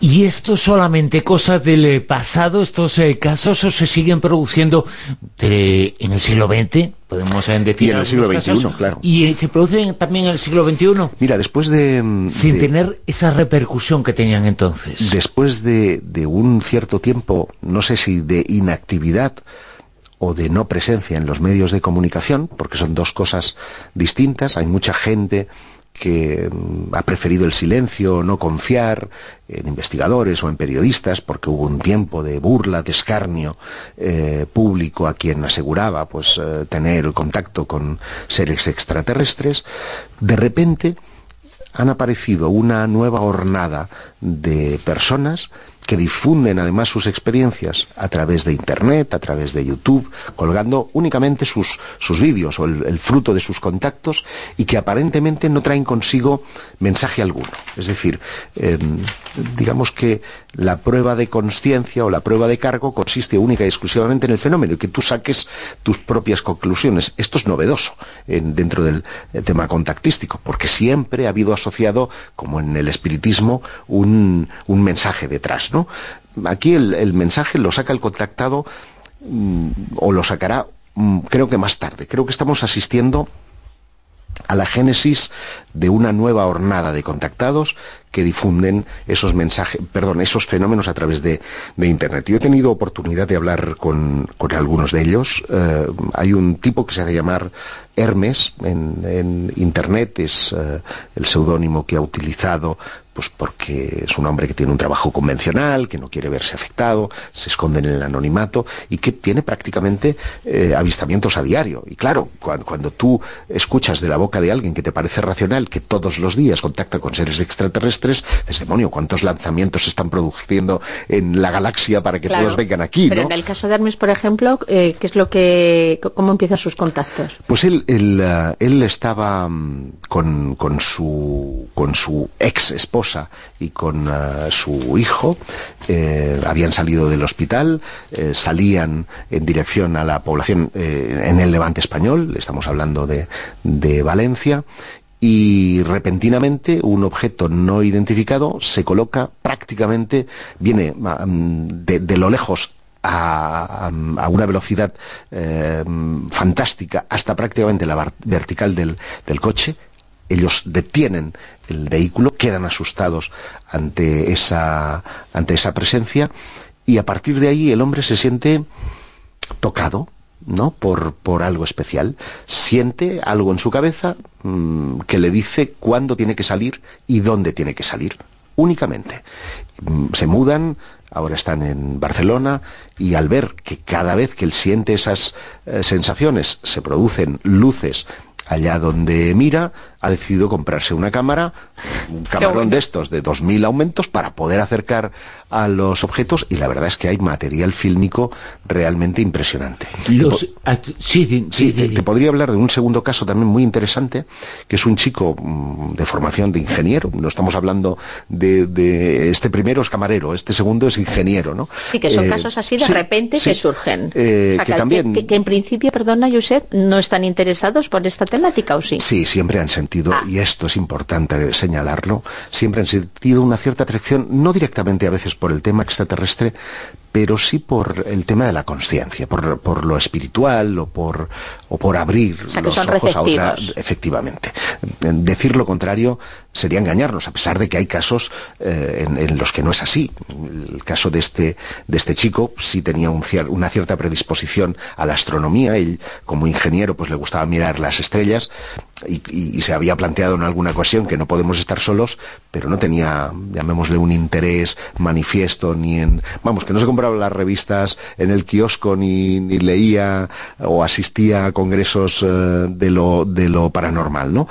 y de repente, mm, un buen día, pues tiene una experiencia, mm, él ve una luz eh, a lo lejos que le parece como una especie de incendio en la, en la montaña y, lo que hace es bajar de la terraza donde estaba a la calle para fotografiarlo con una, con una cámara y cuando es el final de una urbanización a la que se abre a un terreno amplio y desde allí está la, montaña, ya no hay luz, es el final de la urbanización y por lo tanto queda a oscuras y cuando está pisando ya el campo a oscuras, aquella luz se le viene para prácticamente la vertical y le dispara un haz de luz, una experiencia muy parecida a la de, a la de Eugenio Siragusa, y ¡pum! Ahí le da, y le da en el cuerpo. Sí, sí, aquello a, él se queda mm, estupefacto, no puede ni recuerda que tiene eh, siquiera la cámara en la mano y aquello le cambia la vida porque a partir de ahí, bueno, y lo constato, ¿eh? tiene una memoria prodigiosa, lee a una velocidad extraordinaria, prácticamente como si pasara hoja a hoja y es capaz de retener la información. O sea, casi memoria fotográfica. Sí, sí, sí, sí. Y eh, os digo que ha conseguido tanto fotografías como, como testimonios visuales de sus encuentros de una manera extraordinaria. Este no le ha dado por colgar vídeos en YouTube, aunque tiene su, su canal, pero lo que sí ha hecho ya es publicar dos libros que para que nadie le reconozca, lo que he hecho es novelarlos y cambiarse el nombre para, de alguna manera em, que esto no le afectara a su vida personal. Y os puedo asegurar que como ellos dos, estoy seguro que hay una legión de, de contactados que en silencio siguen teniendo sus experiencias. Los investigadores no dicen que lo que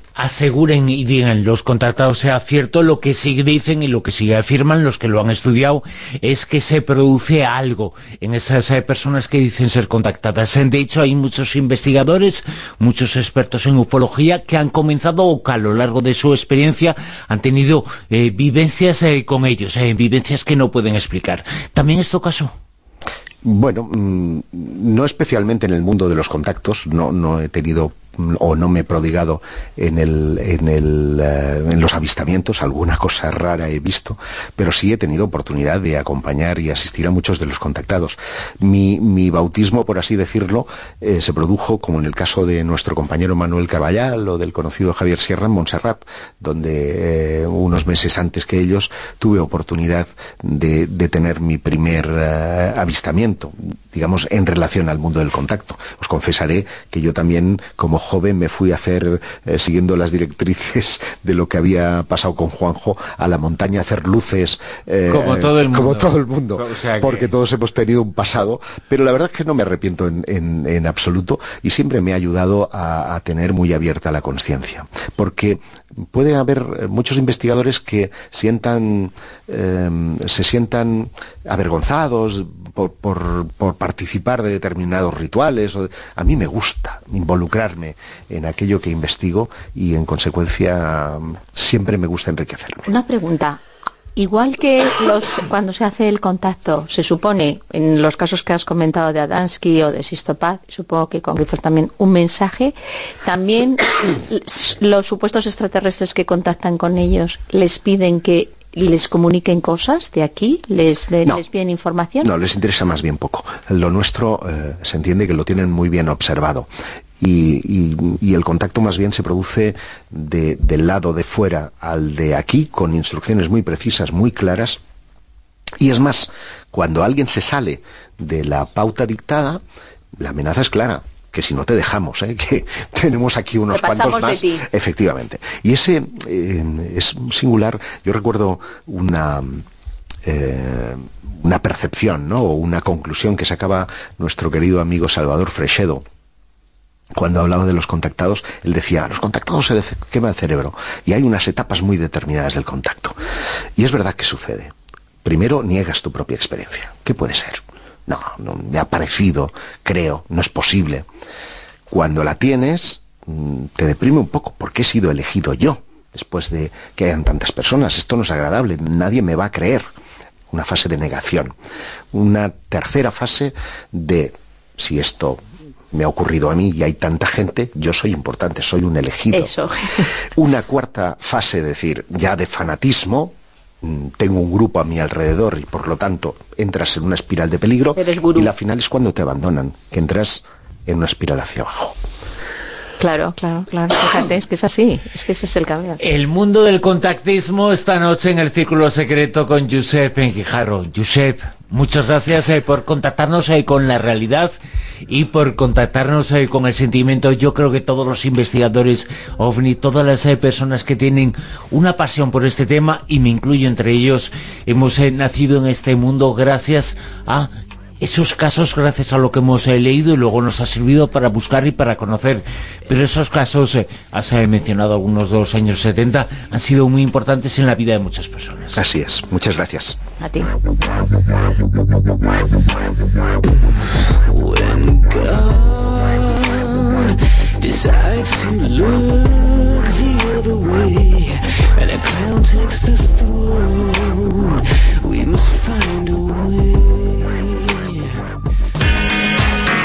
La rosa de los vientos en onda cero.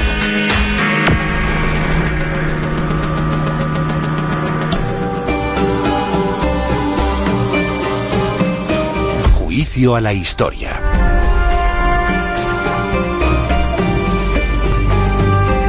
Y hoy en los juicios eh, vamos a conocer eh, tres lugares, eh, tres abadías. Misterio, están en línea recta y vamos a saber por qué.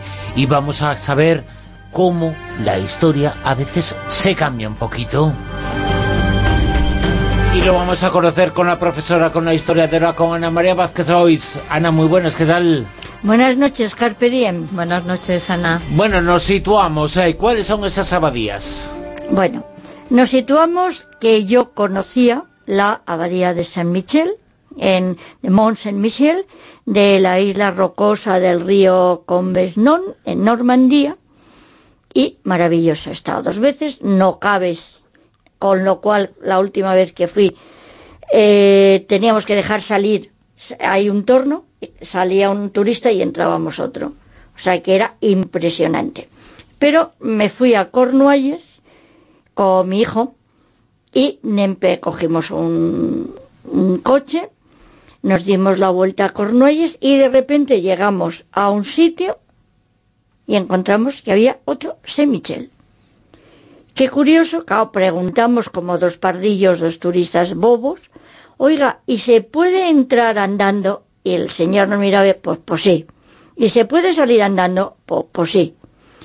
Claro, que yo no esperaba encontrarme en Cornualles una ah, abadía totalmente eh, igual, con el mismo fenómeno de que sube la marea, queda aislada y baja la marea y puedes entrar andando, andando que pasaba en el Mont Saint-Michel de Normandía. Con lo cual, como eh, al Mont Saint-Michel de Normandía entras en estos momentos, hay un aparcamiento grandísimo que ahora creo que lo han quitado y lo han puesto en el, en el pueblo de al lado y ponen eh, unas pequeñas lanzaderas para poder entrar y que no haya el follón de aparcamiento que había antes, pues ya no observas el fenómeno de las mareas porque están más retiradas, pero en Cornualles yo os puedo decir que milagro o no, iniciación o no, es algo precioso porque, como no lo sabíamos, llegamos andando a la playa y de repente vimos cómo se retiraba la marea, o sea, estábamos en la playa, estaba eh, pues a unos no sé cuántos metros, puede haber 100 metros, 200 metros, mm, hasta el Mont Saint-Michel, y vimos cómo se iba retirando el agua y salía como si se levantase, que era el efecto óptico, se retiraba el agua del mar y pudimos pasar andando a, la abadía de Saint Michel de Cornualles, con lo cual fue precioso, porque veías que los peces pegaban un salto porque se, de repente dice, jolín, ¿qué pasa? Parecía como el mar rojo, casi. Impresionante, efectivamente, efectivamente, o sea, se nos abría el camino iniciático, misterioso y maravilloso y mágico se abría delante de nosotros. ¿Qué hicimos? Esperar a que se cerrase el camino, estuvimos, subimos al monte, estuvimos en la abadía, lo vimos por dentro y tal, y en la última, en el último barco que salía, porque no se puede quedar más que gente determinada, en el último barco que salía, pues salimos ya de, la abadía y fue para mí eh, mucho más bonito, mucho más eh, mágico, total y absolutamente mágico, que el follón que había en el Saint Michel de, Normandía, que es un... hay más gente que en la guerra.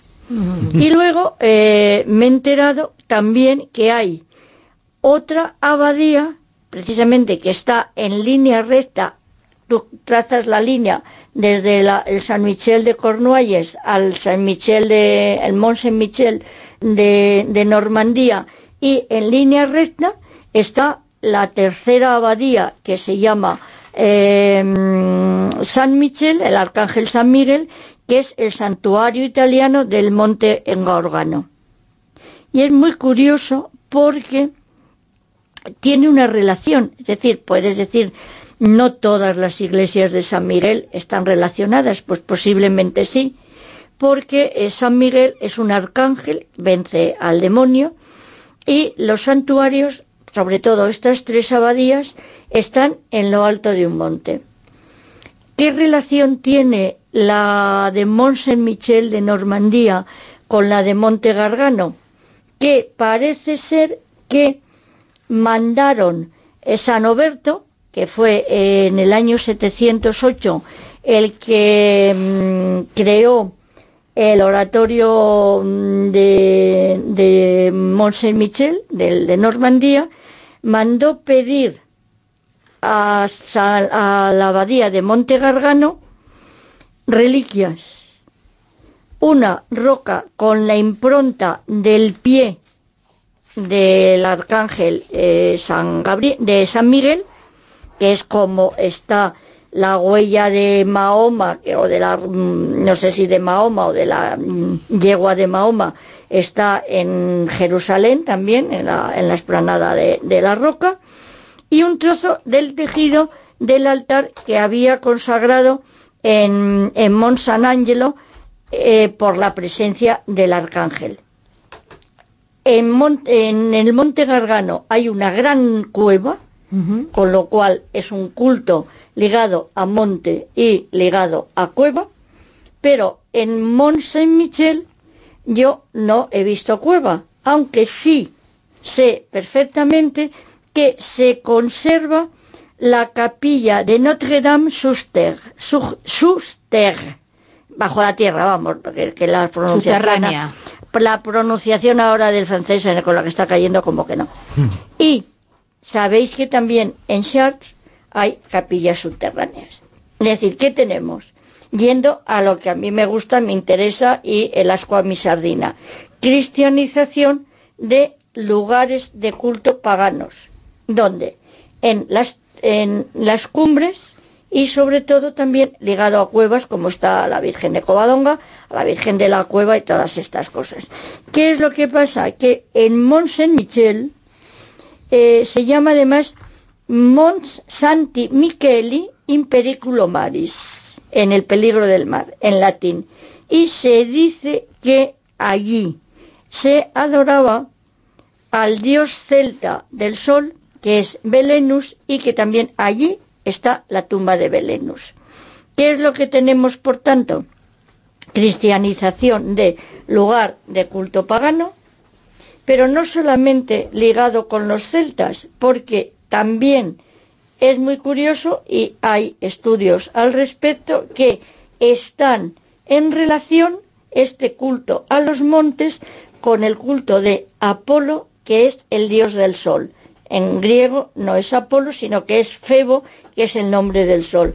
Con lo cual tenemos que tanto el dios celta del sol, Belenus, adorado en Mont Saint-Michel de Normandía, como el dios que posiblemente tenía relación o era un dios tónico de las profundidades adorado en las cumbres, como yo he visto, por ejemplo, un dios tónico que puede ser endobélico, cuyo santuario está también en lo alto de una cumbre, pues resulta que lo que tienes es, curiosamente, en relación con los oráculos griegos y con el culto de Apolo, con lo cual podemos estar hablando de una asimilación de, y esta es mi teoría, que se me ocurrió en estos momentos, el arcángel San, eh, San Miguel venciendo al demonio, lo que tenemos es Apolo, dios solar, venciendo a la serpiente pitón, que es la mejor forma de hacer una asimilación de un culto pagano al culto cristiano, es dejar la iconografía y cambiar al dios antiguo, cambiarle el nombre, pero dejarle las atribuciones, aunque sean menores, no es lo mismo un dios importante como es Apolo, dios solar, que un mínimo, aunque sea el más importante de los arcángeles y los ángeles, tronos, protestades y todas estas cosas que hay en, el eh, imaginario de los ángeles cristianos, pero es la asimilación por la iconografía. Chico joven chico joven venciendo monstruo, que es la serpiente pitón. Daros cuenta que, por ejemplo, en Delfos tuvieron que dejar a las sacerdotisas y dejar el culto de eh, la madre tierra, que es la expresión es la serpiente, la serpiente pitón. Pero al poner que Apolo la vence, estás hablando de un culto de sustitución de una divinidad subterránea por un dios solar, que es lo que se aprecia en los cultos griegos. O sea que en el fondo, aunque se está cristianizando con estas abadías, tienen ahí una simbología pagana total. Claro, lo que pasa es que mm, ya sabéis, y algunas veces hemos hablado del famoso decreto del Papa León I, me parece que era, ¿no? Que dice, eh, les dice a los monjes que van a cristianizar Inglaterra que no destruyan el lugar de culto pagano, porque si vas contra un lugar de culto pagano, tienes en contra a todos los paganos, no cristianizas ni a la de tres. Entonces, si tú dejas el lugar de culto pagano y pones encima el santo cristiano, al cabo de tres generaciones has dejado de hablar del culto pagano y se ha olvidado, que es lo que decíamos ahora con desenterrar los huesos de Franco.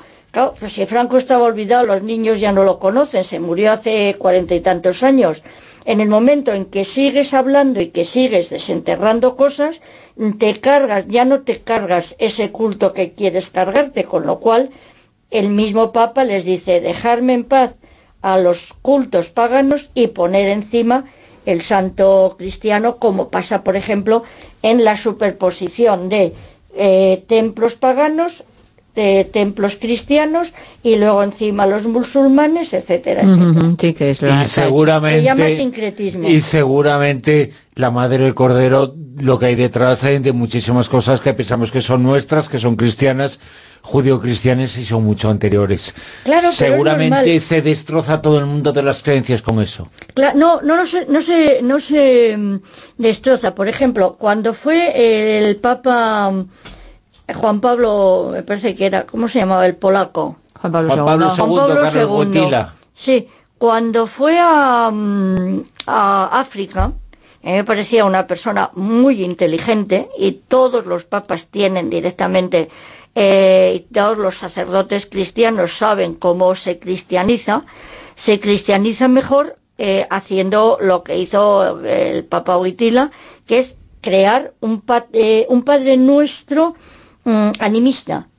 Y dijo, Padre nuestro que estás en los cielos y en la tierra, y en los árboles, y en los ríos, y en los ojos de los niños. Es decir, hizo un mm, Padre nuestro de asimilación a todo lo que tenía delante, de forma que Dios no está solamente en los cielos, sino que está en todo lo que vemos, porque él estaba tratando de captar y hablando con personas que son animistas y que acaban de pasar al cristianismo. Es decir, respetando las costumbres, pero arrimando la ascua a la sardina de los nuevos conocimientos que es la cristianización. Y sobre ese tema nos ha hablado esta noche en Juicios a la Historia Ana María Vázquez Ois, profesora e historiadora. Ana María, muchas gracias. Mm, gracias a vosotros. Una, una enciclopedia andante eres. Sí, de vez en cuando me fallan los datos, pero bueno, son muchos.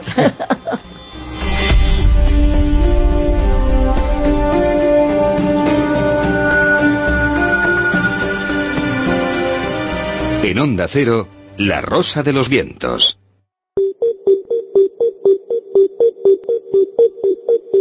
Eureka.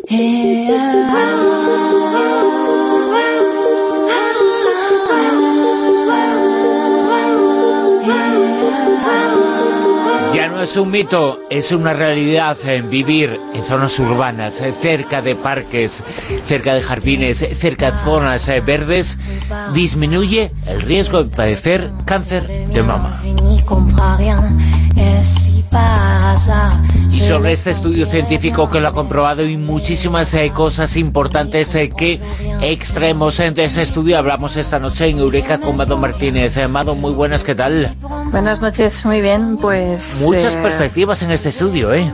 Sí, y además muchas reflexiones que nos va a dar para hablar, porque este estudio es el primero, lo han hecho en la Universidad de Barcelona, que relaciona vivir en, en, en, áreas verdes, jardines, parques, urbanas, ¿no? ¿Y qué relación tiene eso con el cáncer de mama? Y lo que dice es que mm, las personas que viven cerca de áreas verdes, parques, jardines, en zonas urbanas, tienen un menor riesgo de cáncer de mama frente a las personas que viven en zonas agrícolas cercanas a zonas agrícolas que tienen un mayor riesgo, ¿no? Y entonces el trasfondo un poco sería que el cáncer de mama es la principal causa de mortalidad. Tenemos que recordarlo por cáncer en mujeres.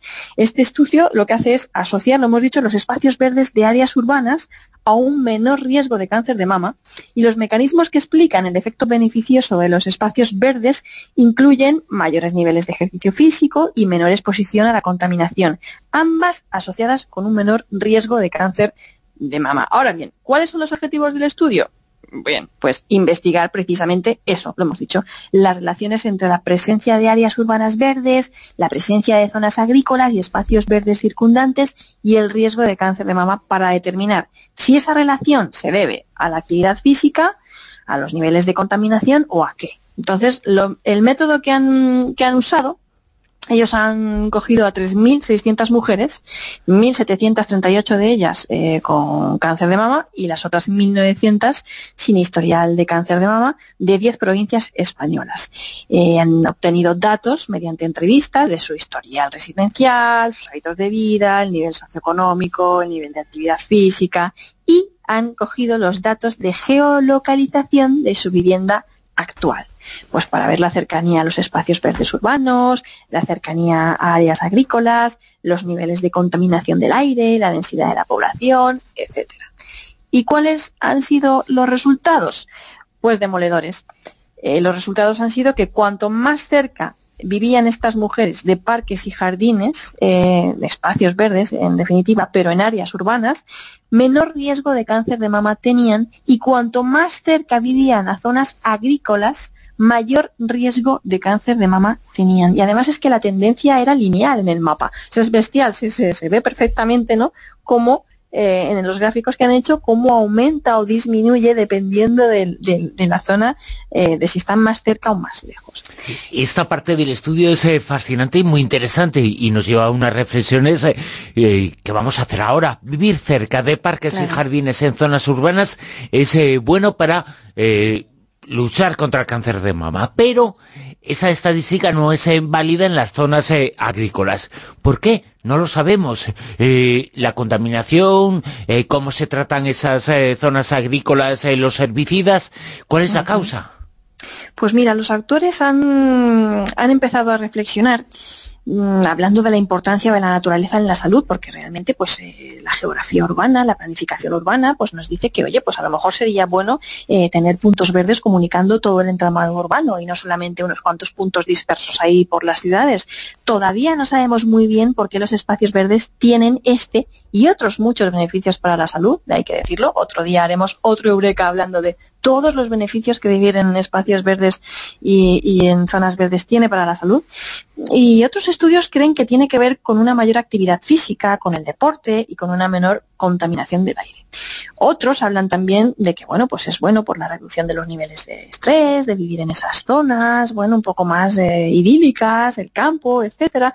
Necesitamos más estudios. Pero, ¿qué pasa con la cercanía a los espacios agrícolas. ¿Por qué no se cumple eh, aquí eh, la estadística? ¿Por qué si están en un lugar verde, ¿no? como es un campo agrícola, tienen más cáncer de mama, ¿no? Y lo que Cristina O'Callaghan Gordo, primera autora de esta investigación, dice y sugiere es que este vínculo se debe al uso de pesticidas en la agricultura. Dice que en su investigación no han analizado los niveles de exposición a agroquímicos, pero futuros estudios deberían tenerlos en cuenta para entender el mecanismo que explica esta asociación. Ahí es nada, ahí lo deja. La verdad es que las eh, conclusiones que se sacan de este estudio y las eh, conclusiones eh, que podemos sacar en las reflexiones nos llevan muy lejos. seguramente tiene mucho que ver con la forma de vida y cómo se están tratando determinadas cosas. y aquí se pueden hablar de asuntos que serían muy peleagudos, pero cómo se está tratando el campo directamente, bueno, pues igual no es nada bueno. Claro, eh, pues es uno de los motivos que podrían ser la causa. De hecho, pues una de las autores principales de este estudio eh, es lo que dice, ¿no? Que hay que hay que tener en cuenta ese factor en los futuros estudios, porque podría ser una de las causas por las que se asocia a mayor riesgo de cáncer de mama. Si es, no es, tienen, eh, tienen que ver otros factores que tienen más importancia o protagonismo en el resultado. Puede ser, para eso están los científicos, para seguir estudiando y para seguir eh, discutiendo sobre este tema que siempre es peliagudo porque el cáncer de mama es una de las principales causas por muerte de cáncer en las mujeres. Ese detalle, eso último que has contado, es lo que iba a destacar ahora, que es importante, las conclusiones que se puedan sacar y cómo se pueda mejorar gracias a este estudio, porque estamos hablando de una de las mayores causas eh, de muerte en mujeres eh, que existen en la actualidad. Eh, en casos de cáncer, las mujeres que sufren cáncer de mama, pues son muchas y la mortalidad es muy alta y muy elevada y hay que luchar contra eso. 10 de cada 100 mujeres lo van a tener en algún momento de sus vidas. Es una estadística altísima. Por eso todos los estudios que se puedan hacer encaminados a conocer las causas, riesgos, no riesgos y sobre todo a erradicar la enfermedad, que yo tengo muchísimas esperanzas en que realmente llegue a ser así, eh, son bienvenidos y ojalá vengan muchísimos más. Mado Martínez, eh, Eureka, el cáncer eh, de mama, nos indica este estudio que vivir cerca de parques y jardines, ya es un estudio científico, es bueno en la lucha contra el cáncer de mama. Nos ha contado ese estudio aquí en Eureka, Amado Martínez. Amado, muchas gracias, hasta la semana que viene. Un abrazo.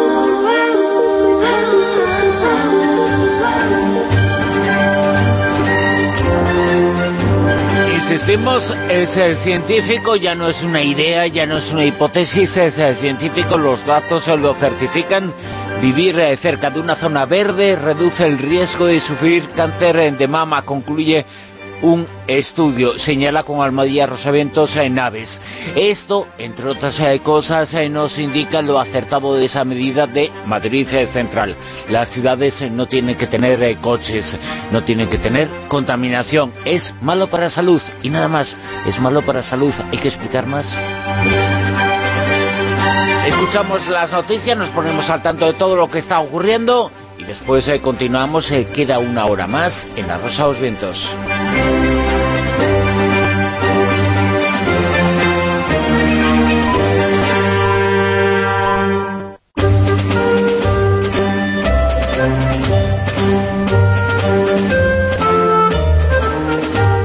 En Onda Cero, La Rosa de los Vientos con Bruno Cardeñosa. Ya habéis escuchado esa información, los 50 años en los fogones de Carlos Arguiñano ya están también con sus mejores eh, recetas. El libro en la editorial eh, Planeta, que hace muy poquitas semanas celebró su nuevo premio y la finalista de ese premio, del premio Planeta, Ayanda Balili, estará con nosotros dentro de unos minutos aquí, en La Rosa los Vientos. Y además de Ayanta Barili, en esta hora de programa también tendremos a José Manuel Esquivano hablándonos de cine en su callejón, las señales del fin del mundo, el mundo del plástico, nos contará Javier eh, Sevillano y hablaremos eh, de lo que se desconoce, es prácticamente todo sobre los 188 campos de concentración que existieron en nuestro país. Todo eso y mucho más en esta hora de programa que comienza ahora en La Rosa de los Vientos, pero que comenzamos eh, la incógnita, el personaje oculto de la noche. Personaje que era... Personaje, como diría Arguiñano, un personaje rico, rico y con fundamento. bueno, pues decimos que las tres comenzaron muy jovencitas. Y lo hicieron, pues claro, en esto de la música. Rosario y Paulina son hijas de artistas consagradas. Rosario de Dola Flores y Paulina de sus sanados amantes. En cambio, nuestra protagonista se abrió camino desde su Málaga natal, donde comenzó a actuar con 15 años, escribiendo ya sus primeras canciones. Y aquí la estamos escuchando, porque acaba de estrenar disco. Juro que hay algunas que yo ni conozco. Inevitablemente ya me acostumbré a dejarle a la izquierda lo que no controlo. Muchos de vosotros lo habéis acertado. Nuestra protagonista es la cantautora Vanessa Martín, que acaba de sacar nuevo disco, como he dicho, que se titula Todas las mujeres que habitan en mí y que será junto a Rosario, coas de la Bot Kids. Vanessa ya tiene preparada su gira por España y en Madrid va a actuar el 27 de septiembre. Yo reconozco que soy fan de ella y ya tengo las entradas, porque luego no hay. Ya está, cuando te quieres dar cuenta ya no hay. Bueno, ¿y quién es el ganador o ganadora de esta noche? Pues él es Paulino Galván, que participó en Twitter. Así que Paulino, ahora nos pondremos en contacto contigo para que nos pases la dirección a través de mensaje. Y ya sabes que tienes un detalle del programa, así que enhorabuena.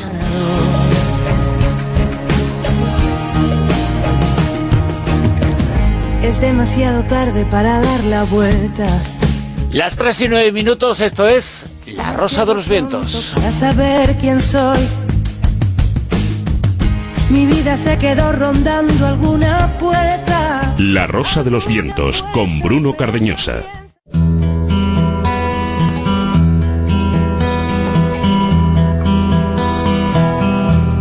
Es hora de hablar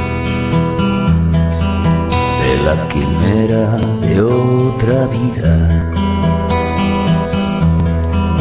de lo que no supimos expresar,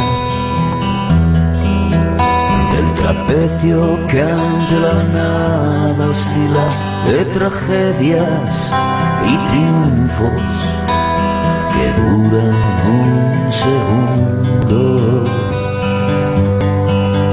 De alterar el destino y de la fábrica de hielo del olvido. Encuentros cercanos. Es hora de hablar. El pasado esconde parte de lo que somos, eh, lo que hacemos eh, tiene que ver mucho más de lo que creemos eh, con nuestros antepasados? Pues yo creo que sí, ese es parte del trabajo que he hecho en mi novela Un mar violeta oscuro, realizar una investigación familiar para, para aprender y, y- sacar eh, eh, de, esos cofres de secretos que hay en las familias, pues toda una información que eh, me, ha ayudado a conocerme más a mí misma. La voz eh, que acabamos eh, de escuchar es la del finalista, la de la finalista del Premio Planeta este año, Ayanta Barili, que está con nosotros, y su libro Un mar en violeta oscuro acaba de ver la luz. Un título que nos habla de oscuridad y de luz, porque el mar es eso, ¿no? Y toda nuestra vida lo es, y toda la vida la biografía personal y la biografía familiar también. Por supuesto, ese mar violeta oscuro es un mar, es el mar de mi infancia, de un lugar específico, un pequeño pueblo de la costa Ligure en Italia, que ha sido testigo pues de muchas de las cosas que se cuentan en este, en este libro, ¿no? Es un mar, como bien has dicho, pues a veces luminoso y benigno y otras veces tormentoso. Sabiendo que la protagonista del libro se llama igual que la autora, Ayanta, uno tiende a pensar, en principio, que hay algo de esa persona. ahí en Bueno, libro, es una, biografía. como buena primera novela, es un, eh, una novela con de tintes autobiográficos, cuenta la historia, es una saga familiar desde finales del siglo XIX hasta la actualidad, es decir, bisabuela, abuela, madre e hija. La hija, digamos que soy yo, esa llanta, y esa llanta que realiza esta investigación familiar y vuelve a sus orígenes, ¿no? Busca eh, y reconstruir la historia de, de sus antepasadas. Esto significa que hay una parte de ficción y una parte autobiográfica notable. Y siguiendo tu libro un poco se encuentra la historia de las eh, mujeres, eh, porque es eh, fundamentalmente a través de mujeres que se cuenta esa historia, pero también es la historia del mundo que ha pasado desde el principio de esa biografía eh, familiar. Bueno, fíjate en Europa la cantidad Claro. de cosas que han pasado en esa época, entre, otras- entre otras Si dos pasan guerras, en un ¿no? día, que- Claro. que, no pasará en un siglo, Pues ¿no? Que. Eh, fue, ha sido una época eh, reciente, pero llena de, de- de cosas y yo creo que este es un recorrido por las mujeres en el siglo XX. Yo me he basado en una experiencia íntima, personal, fa- familiar, pero creo que es extrapolable a cualquier familia. ¿no? Eh, son vivencias pues eh, muy emotivas en las que mm, yo intento dar, doy de hecho voz a, a, esas mujeres, a unas mujeres que a menudo pues no han tenido la oportunidad de hablar y de expresarse, ¿no? Y de contar la historia según su propia versión. Y viendo esta historia, viendo cómo ha pasado las cosas, eh, ¿se ha mejorado algo? Eh, bueno, yo creo que un muchísimo. poco sí, ¿no? No, claro. un poco no. Yo soy una persona optimista. Pero falta mucho por Falta mucho, todavía, pero, ¿eh? pero se ha cambiado, se ha cambiado mucho, ¿no? La historia de España concretamente lo, lo demuestra, ¿no? Hablábamos antes con Santiago que en el año 76 pues eh, las mujeres todavía no podían tener una cuenta corriente Sí. eh, en solitario, tenían que estar acompañadas de sus maridos, hermanos, en fin, de un varón, ¿no? Eso ya nuestros hijos ni siquiera lo saben, ¿no? Es una realidad que desconocen. No Así se lo creen, No ¿eh? se lo No se- creen, les parece una cosa un poco absurda, ¿no? Imposible no, no, no fue en el pasado, fue ayer. fue ayer, Claro, ¿no? claro. Pero bueno, esto yo creo que ha habido unos cambios muy importantes, que estamos frente a una revolución, que las revoluciones pues tienen sus exageraciones también y sus eh, y, sus cosas que a lo mejor están un poco fuera ya de lo de lo del sentido común, pero creo que ha, habido y habrá un gran avance para alcanzar esa igualdad. El libro comienza, la historia, eh, el eje cuando Ayanta, la protagonista, comienza a leer eh, un libro de su abuela, pero esa es la historia de, de la familia. Y se encuentra cosas eh, que ella desconocía. Escondemos el pasado, escondemos aquello que no queremos eh, ver. eh, nuestra mente elige lo que queremos que esté en el espejo delante o detrás. Yo creo que nos pasa a todos, o por lo menos a mucho, ¿no? A muchos en las familias se esconden cosas. Esto está, claro, se esconde lo que no se quiere contar, se esconde lo que te avergüenza, se esconde lo que te da miedo, ¿no? Yo durante muchísimos años no tuve el coraje, la fuerza necesaria para abordar todo ese material escrito que dejaron las mujeres de mi familia. He tenido mucha suerte en este caso porque hay cajas y cajas de diarios, de un epistolario impresionante, de diarios médicos también, de, apuntes de todo tipo, de poesías, de no- una pequeña novela autobiográfica de mi abuela que se autoeditó ella, en fin, un material extraordinario que es un testimonio, yo creo que importante eh, y que ha sido desde luego muy importante para mí a la hora de, crear esta historia. Los secretos creo que hay que sacarlos, hay que airearlos y que tenemos que, que sanar esas eh, cuestiones en la familia para que no se repitan patrones que a veces pueden llegar a ser malignos. En todas las familias, en, en todo el mundo pasa eso, que eh, queremos eh, mostrar algo que nosotros entendemos eh, que es lo bueno, pero igual nos valora la gente por algo que nosotros pensamos que no es lo correcto.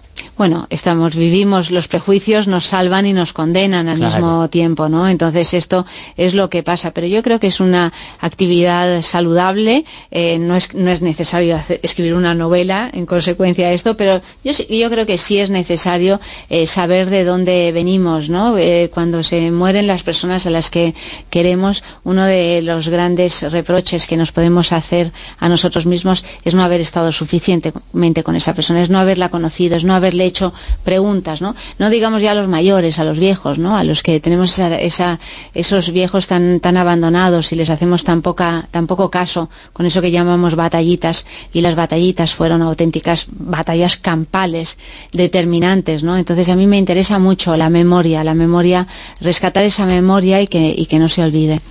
Que en el libro esté tan presente Roma e Italia no es eh, casualidad, eh, porque Ayanta Barili, que está esta noche con nosotros, nació allí.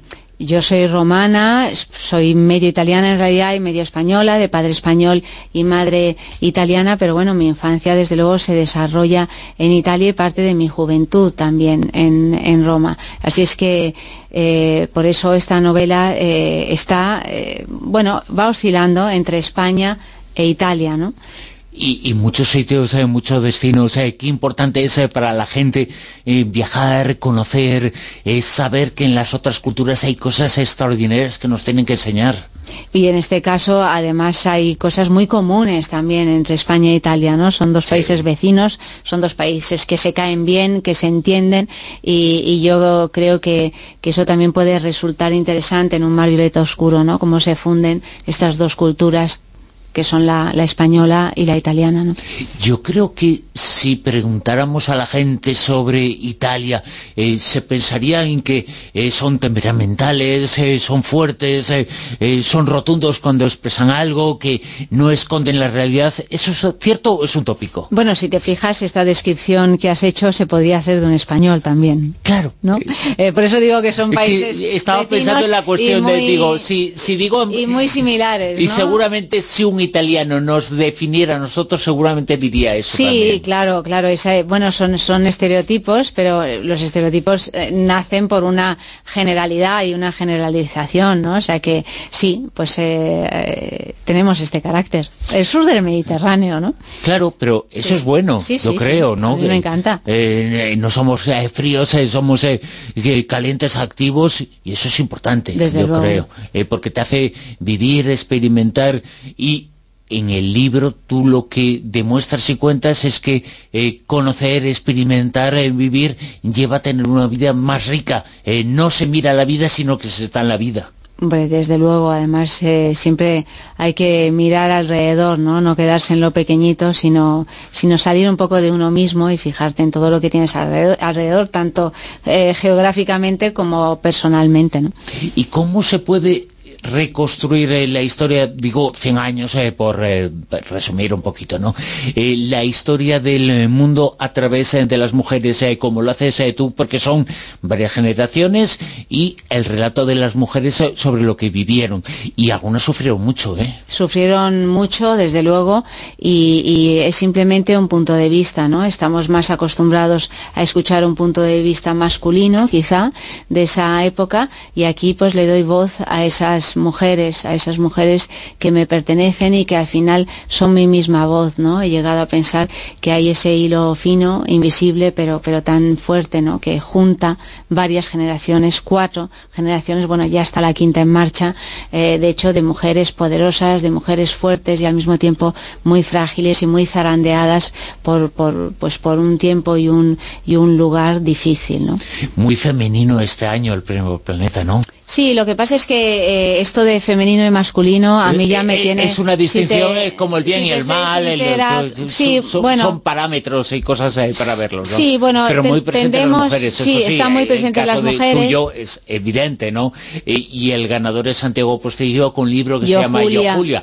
O sea, por eso piensas que eh, los nombres femeninos están muy presentes. en- Pero están, este están muy presentes también porque, porque los escritores buscamos historias nuevas, historias que nos conmuevan, que, puedan, que puedan aportar algo eh, nuevo a nosotros mismos y, en este caso pues a la literatura. Entonces se ha desarrollado menos, eh, se, han escuchado menos. El personaje de, Julia, de Santiago, pues es un personaje histórico muy relevante que ha estado completamente silenciado. Y, a mí me ha interesado mucho eh, leer, leer su novela porque de pronto descubres todo un mundo pues que, que no te lo enseñan en el colegio ni tampoco en otros libros, ¿no? Entonces es femenino en ese sentido, pero no creo que sea literatura para mujeres Claro. ni mucho menos. Es literatura, son libros que pueden eh, disfrutar tanto hombres como un- mujeres. Ese es un tópico que no deja de ser un poquito patriarcal, ¿no? Eh, y- patriarcal y paternalista, sobre Y- todo. Las sí. dos cosas, literatura para mujeres. Bueno, sobre todo si consideramos que, que las que más leen son las mujeres, entonces habría que hablar más bien de literatura para hombres, ¿no? Si es que lo queremos claro. meter en un nicho, ¿no? Pero más allá de estas cuestiones que a mí ya un poquito me, me aburren, yo creo que la literatura es literatura y da igual, eh, lo importante es que esté bien escrito. Y tú has estado siempre, toda tu vida laboral, eh, muy unida al mundo de la cultura, de la literatura, aunque esta es eh, tu primera novela, pero imagino que el camino ya está hecho a partir de este trabajo de un mar eh, violeta oscuro y habrá muchas más eh, novelas. Mm, Espero que sí. Bueno, de hecho, en cuanto acabe esta promoción inesperada por este sorpresa eh, del, del premio del finalista del planeta, pues eh, pienso in- ponerme inmediatamente a escribir. No soy tan fuerte como Santiago Posteguillo, que ya lo está haciendo en medio de este mare magnum. Yo necesito un poquito de concentración. Bueno, cada uno necesita... y- No, pero es que yo le tengo mucha admiración. tú vives, experimentas y luego lo cuentas, Claro. eh, no la ves y ya está, ¿no? Sí, sin, sin más. sí. Ayanta Berili, es la finalista del premio Planeta de este año, Umar Violeta Oscura. Ha estado esta noche con nosotros en nuestro programa en La Rosa de los Vientos. Muchas gracias. Muchas gracias. Buenas noches a todos. La Rosa de los Vientos con Bruno Cardeñosa. El callejón del escribano. Espectáculo más grande del mundo, el cine, que aquí comentamos, eh, como siempre, en la actualidad eh, con José Manuel Escribano. José Manuel, muy buenas, ¿qué tal? Buenas noches, buenas noches, Bruno, ¿qué tal? Digo el espectáculo más grande del mundo a conciencia, porque lo es, ¿eh? Efectivamente, lo es. Hombre, no sé si durante mucho tiempo más, ¿verdad? Porque yo creo que el cine está, está en crisis, ¿para qué vamos a negarlo, no? Cada vez van menos espectadores a las salas, cada vez se refugian más en sus casas con sus televisores, sus ordenadores y, sus tabletas, pero bueno, cuando suena la flauta, cuando hay de verdad una película importante que lleva a, miles de personas a las salas, se produce, desde luego, ese fenómeno. El mayor espectáculo del mundo. No hay nada como una gran película, una buena película, con una sala llena de gente. Eso es fantástico. Quizá lo que está en crisis es la industria, la forma en la que vemos eh, el cine, pero la creación no. Ah, no, no, no. La creación siempre eh, ha habido y seguirá habiendo grandes directores y si tienen suerte de pillar a grandes guionistas y buenos intérpretes, pues entonces nada, el milagro está conseguido. Y para grandes los nombres que tenemos eh, en nuestras pues noticias de esta noche.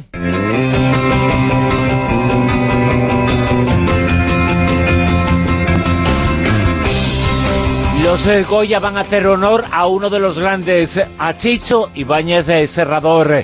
Goya de honor eh, que se va a entregar merecidísimo, nadie lo duda.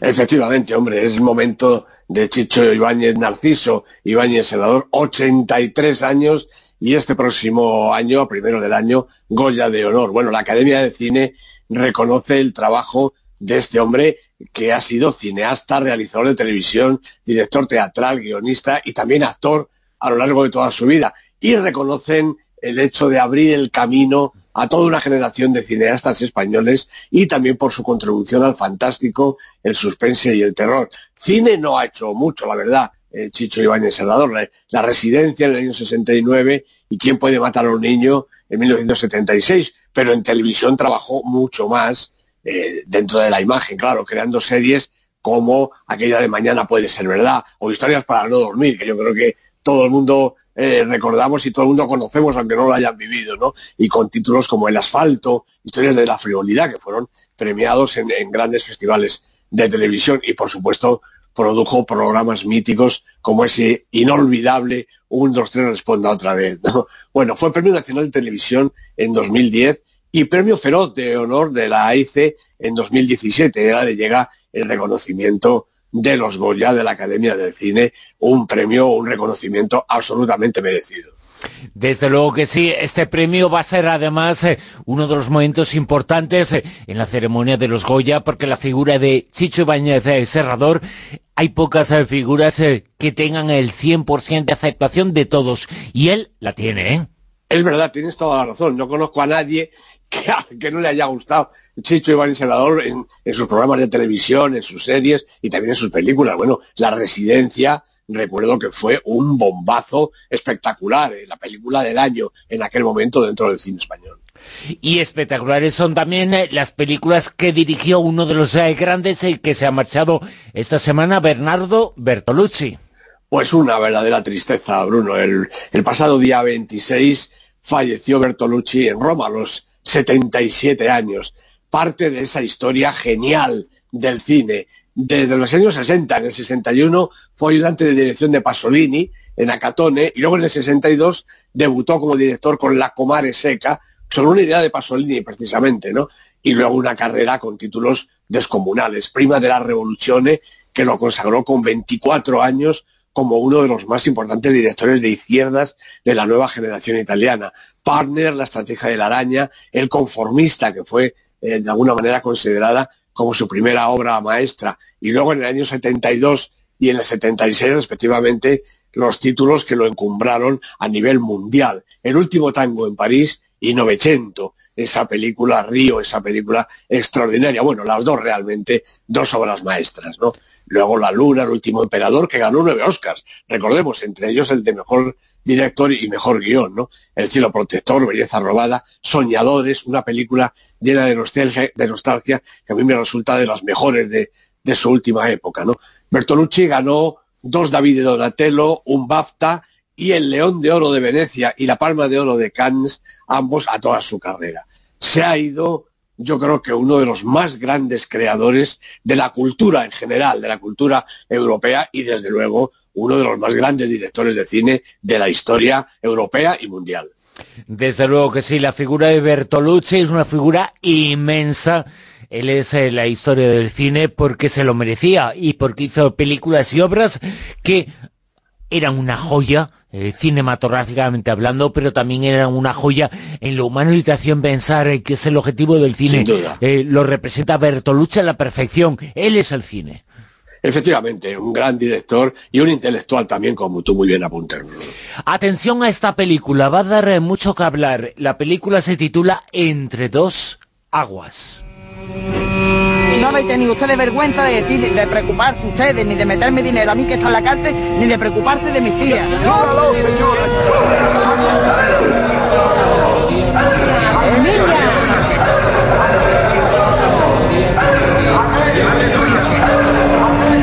¡Bendícelo, Jesús!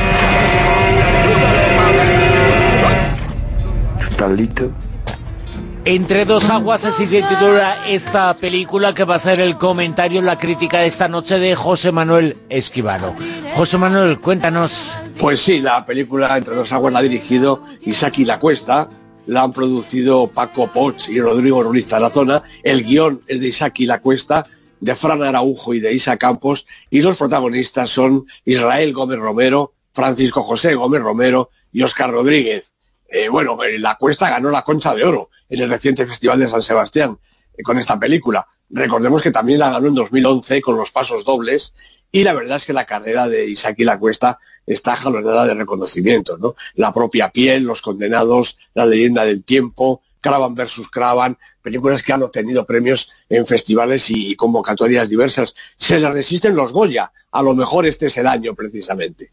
Bueno, yo tengo que confesar que el premio de este último San Sebastián pues me escamó un poco. ¿eh? Es, el segundo, como digo, que recibe y además el festival es bastante proclive a consagrar nuestro propio cine. Pero tras ver la película, Bruno, estoy seguro de que Entre dos aguas fue, si no la mejor, una de las más interesantes del certamen.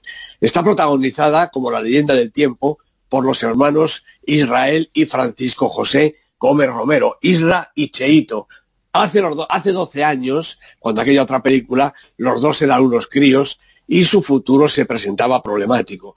Hoy son hombres y su presente tampoco es muy halagüeño. Aquí hay coherencia total.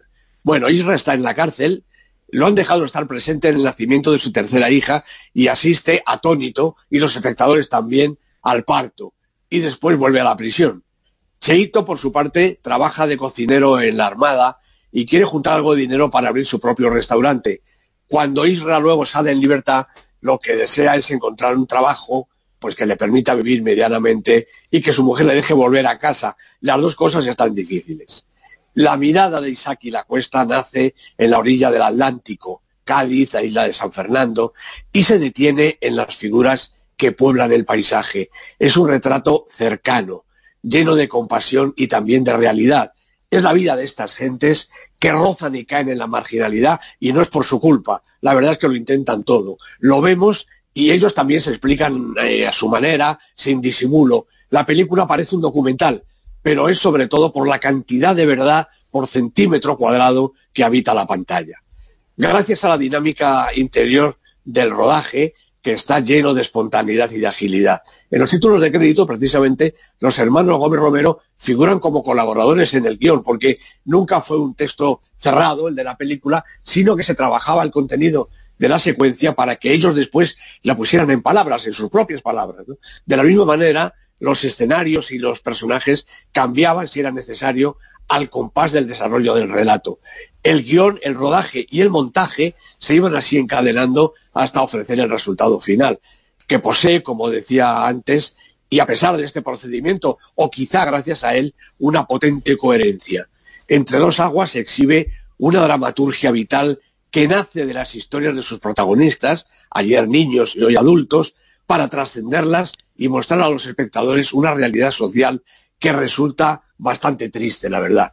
Como dice el propio Isaac y la Cuesta, los caminos de esas gentes cada vez son más estrechos y carentes de posibilidades. Seguramente habrá que esperar a una tercera aparición de Israel Cheito para saber qué ha sido de sus vidas y cómo han logrado esperemos la redención. Desde luego que parece una película grande, esta de Isaac y la Cuesta, entre dos eh, aguas, una película que dará mucho que hablar. El cine español otra vez eh, triunfando eh, por tocar el sentimiento y verdades muy importantes, ¿eh? Efectivamente, es que, como dice Isaac y la Cuesta, la peli no es un documental, porque son eh, vidas recreadas eh, absolutamente, ¿no? Lo eran cuando eran unos críos y ha recogido a estos personajes como, como una gran tradición del cine, ¿no? Eh, que se retoma a los personajes años después. Bueno, pues es lo que ha hecho Isaac la Cuesta para situarlos ahora ya de adultos en el mismo entorno, pero ahora con una realidad social que ya realmente los afecta a ellos porque son las personas mayores que tienen que buscarse la vida. Es una película, es una película tan de verdad que duele, Bruno, realmente importante. Entre dos eh, aguas, el comentario, la crítica esta noche en el callejón de la crítica de José Manuel Esquivano. Vamos ya con el Super 10. La gran lista que nos eh, presenta Escribano aquí semana tras semana que en el día de hoy nos sitúa en el puesto número 10. Bueno, pues este sí que de verdad es un documental, documental español, El silencio de otros, dirigido por Almudena Carracedo y Robert Bajar, una película realmente imprescindible para saber, Bruno, cómo somos. En el 9... El Cascanueces y los Cuatro Reinos, la película de Lasse Hallström y Joy Johnson con Kira Knightley y Morgan Freeman. Ha bajado un puesto en su cuarta semana. ¿Ocho? Bohemian Rhapsody también ha bajado un puestecito esta biografía de Freddie Mercury que ha dirigido Brian Singer y protagoniza absolutamente Rami Malek. Cuatro semanas en el Super 10. Siete. También bajando un puestecito en su segunda semana, Animales Fantásticos, Los Crímenes de Grindelwald. La ha dirigido David Yates. Oye, es una película que tiene una banda sonora tan potente, tan potente, que no te dejan echar una cabezadita, te lo digo de verdad. En el puesto número 6... Pues bueno, otra película española, esta es un auténtico taquillón ya de entrada, Super López, nada menos, un héroe, un, un, superhéroe español con bigotito y todo. Javier Ruiz Caldera la ha dirigido, Dani Rovira es el mítico personaje de los tebeos. Cinco. Pues película de la semana, primera semana en el Super 10, El Veredicto, la película de Richard Eyre con Emma Thompson y Stanley Tucci de protagonistas. Cuatro.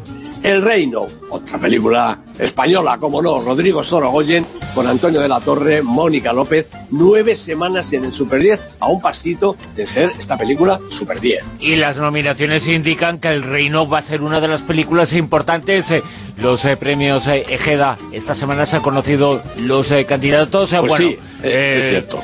Parece que El Reino va a ser una de las grandes. No sé si la más grande, pero una de las grandes. No me cabe la menor duda, es una de las favoritas del año. Puesto número 3. Dogman, la película de Mateo Garrone, tres semanas en la lista, las tres aquí en lo alto de los puestos de honor, con Marcelo Fonte, este protagonista realmente insuperable. El 2. Pues la otra película española que nos quedaba, porque el Super 10, en víspera de los Goya, se nutre del cine español. Petra, una película formidable, para mi gusto, la mejor del cine español de este año, dirigida por Jaime Rosales, con esta inmensa Bárbara Leni. Seis semanas ya en el Super 10. Fíjate, en el 4 está El Reino, que se va a llevar muchos eh, premios y muchos eh, coinciden que la película que se encuentra esta semana en el puesto número 2, eh, Petra, es una de las mejores películas españolas de los últimos años y, por supuesto, desde 2018 que se acaba ya. Así lo creo yo también. En el puesto número 1... Bueno, pues esta es imbatible, es que puede que sea la mejor película de la cartelera. Cold War, la peli de Powell Pawlikowski, con Thomas Jod, con Joanna Coolidge, ya multipremiados, todos ocho semanas en la lista, siempre en todo lo alto. Una película formidable, Cold War. Que va a ganar también no pocos premios, ¿eh? No, no, estoy seguro. Los premios del cine europeo están ahí ya y luego llegará el Oscar a la peli eh, de habla no inglesa. Estará entre las cinco finalistas con toda seguridad. Y seguramente, además de estar entre las finalistas, hay muchos factores, eh, pero eh, es una de las que más se merece, sino la que más se merece llevarse el Oscar. Sí, hombre, no, me cabe la menor duda. Es una película realmente extraordinaria. La, la pega es que Pavel Pavlikovsky ya tiene uno por ida. Pero bueno, si los académicos americanos hilan fino, igual vuelve a llevarse el Oscar porque realmente se lo merece. Eh, algunos en los Oscar ganan dos. Eh, algunos no, no. ganan ninguno y se los Claro, merecen, claro. pero algunos también ganan dos. Naturalmente que sí, hombre, y tenemos ejemplos aquí en España también, eso naturalmente que puede suceder. José Manuel Esquivano, muchísimas gracias, hasta la semana Ah, que viene. A ti, Bruno, un abrazo. Hasta luego. En Onda Cero, La Rosa de los Vientos.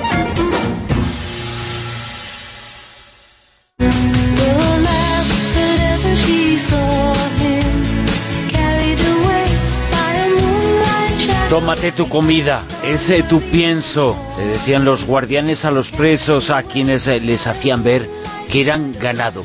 Eso ocurrió aquí, en España, en los 188 campos de concentración que existieron.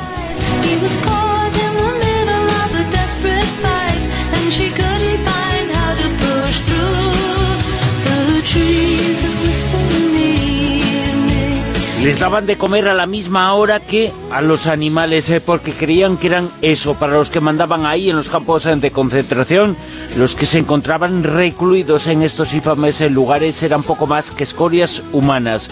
Muchos murieron en el intento por sobrevivir, los vivos envidiaban a los muertos, la humillación era constante y las represalias estaban a la orden del día.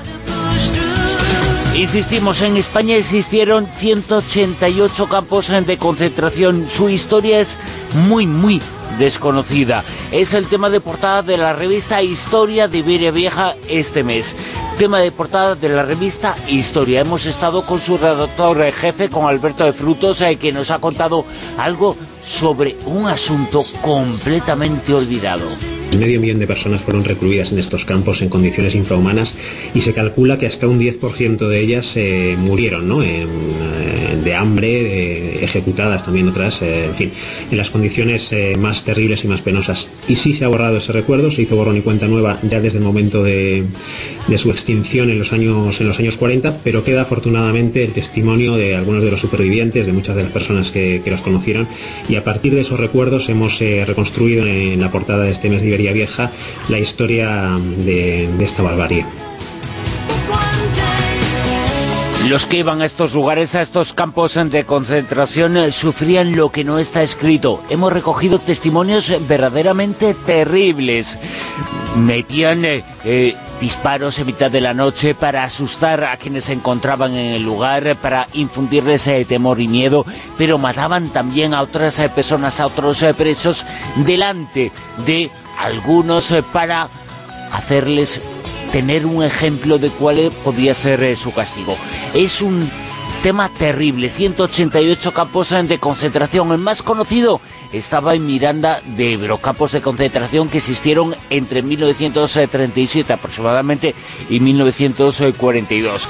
El eh, más eh, conocido de ellos es el de Miranda de Ebro. Sin embargo, en el mapa que ofrece la revista Historia de Iberia Vieja este mes eh, se encuentran localizados todos esos campos de concentración que existieron en nuestro país. Pues no eran tan diferentes eh, en el fondo, salvo que no hubo un genocidio masivo, pero no, fueron tan diferentes de los campos de concentración nazis, hasta el punto de que eh, su ideólogo fue eh, una de las, la mano derecha de Heinrich Himmler, Paul Winzer, un hombre de la Gestapo, el hombre de la Gestapo de hecho en, en España, que fue quien los diseñó y las condiciones pues eran prácticamente idénticas. Había muy poca comida, eh, se les obligaba, en fin, a estos eh, rituales del eh, nacionalcatolicismo de la época, si no cantaban el cara al sol eran apaleados, sufrían todo tipo de, de- de torturas, vivían en las condiciones más penosas, frío, en fin, y los, desde luego que los testimonios que hemos recopilado para, para nuestro artículo hablan de, de una catástrofe humana de dimensiones colosales. Leemos un documento de 1937. Ese documento dice lo siguiente. crearemos campos de concentración para vagos y maleantes, eh, para políticos, eh, para masones y judíos, para los enemigos de la patria, el pan y la justicia pero las condiciones de vida eran tremendas en ambos, eh, frío, hambre, sed, eh, torturas de, todo tipo. Y efectivamente el de Miranda de Ebro fue el más conocido, pero no el único. Fue el más conocido acaso porque hubo más eh, presos, reclusos en él, pero también hubo otros en la Sevilla de Queipo en Albatera. Los testimonios son coincidentes en todos ellos. Los guardianes eran unos sádicos, sometían a los reclusos a mm, tremendos experimentos, médicos algunos de ellos. Y es una pena que, algunos de estos campos, al igual que a diferencia de lo que sucede en Alemania, no hayan pervivido, ¿no? No hayan pervivido como recuerdo de, aquel horror. Ojalá eh, hablamos de que algunos de estos campos ahora son parques infantiles, pero no queda ni siquiera una placa que, recuerde eh, aquella época trágica, ¿no? Y sería también yo creo que oportuno, ¿no? Recuperar, ahora que estamos con el tema de la memoria histórica, algunos de estos eh, centros y por lo menos guardar la memoria de quienes sufrieron sus condiciones. No se trataba de las eh, cárceles de las que tanto se ha hablado, eran igualmente terribles, eh, pero no, no eran las eh, cárceles franquistas, era algo todavía peor y todavía mucho más olvidado lo que allí ocurría. Por eso es importante la revista Historia. Este mes recuerda algunos de los sucesos terribles que ocurrieron en esos 188 campos de concentración, que eran barracones, en mitad de los campos barrancones absolutamente infames. Había campos de trabajo también, había campos de internamiento en los que los eh, presos, campos de internamiento que como hemos también eh, desvelado en la revista, eh, tuvieron su origen en la, España republicana en 1933 y la aplicación de la ley de vagos y había presos que efectivamente cobraban un pequeño salario de media peseta aproximadamente en aquella época, pero la situación de estos campos de concentración, y así es como lo titulamos, era muy diferente, era mucho más cruel y fue una barbarie en toda regla.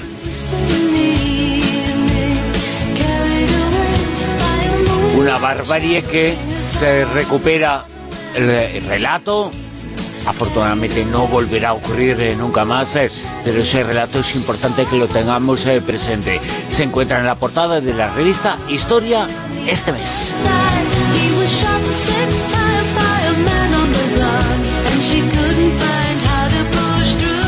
En Onda Cero, La Rosa de los Vientos.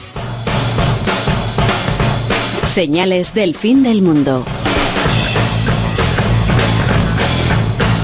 Javier Sevillano. Javier, muy buenas. Hola, buenas noches, bellezas. Javier eh, Sevillano, las señales del fin del mundo que nos cuentas aquí semana tras semana no llegarán porque los eh, plásticos desaparezcan, porque son más fuertes que todo. Eso son invencibles.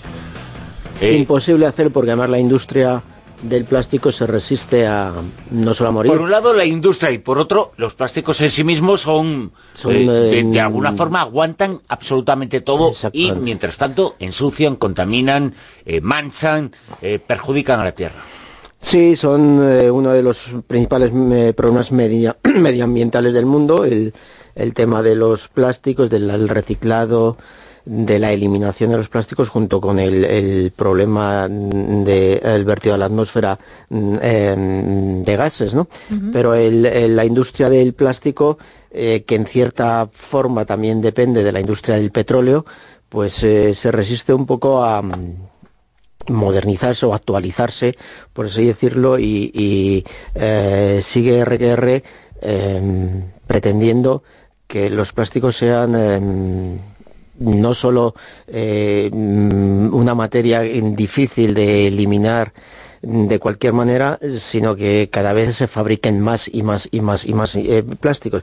Mira, eh, yo he, acudido a un informe de un compañero nuestro del diario El País, Miguel Ángel García Vega, que publicó un extraordinario artículo en hace unos meses, en verano, sobre, sobre el sector del plástico. He acudido a él porque he estado eh, leyéndolo y está maravillosamente muy bien documentado y por eso lo, lo cito como referencia. En él, eh, Miguel Ángel hace un estudio pormenorizado de lo que pretende la industria del plástico a nivel mundial y los, los datos que aporta son realmente eh, estremecedores. Son además la posición que tiene a día de hoy la industria del plástico, que evidentemente está muy relacionada con la industria química y con la industria petrolera, que son digamos las grandes industrias que están detrás de, este sector del plástico, pues eh, sigue mirando para otro lado y es difícil eh, intentar solucionar eso si los productores de, plástico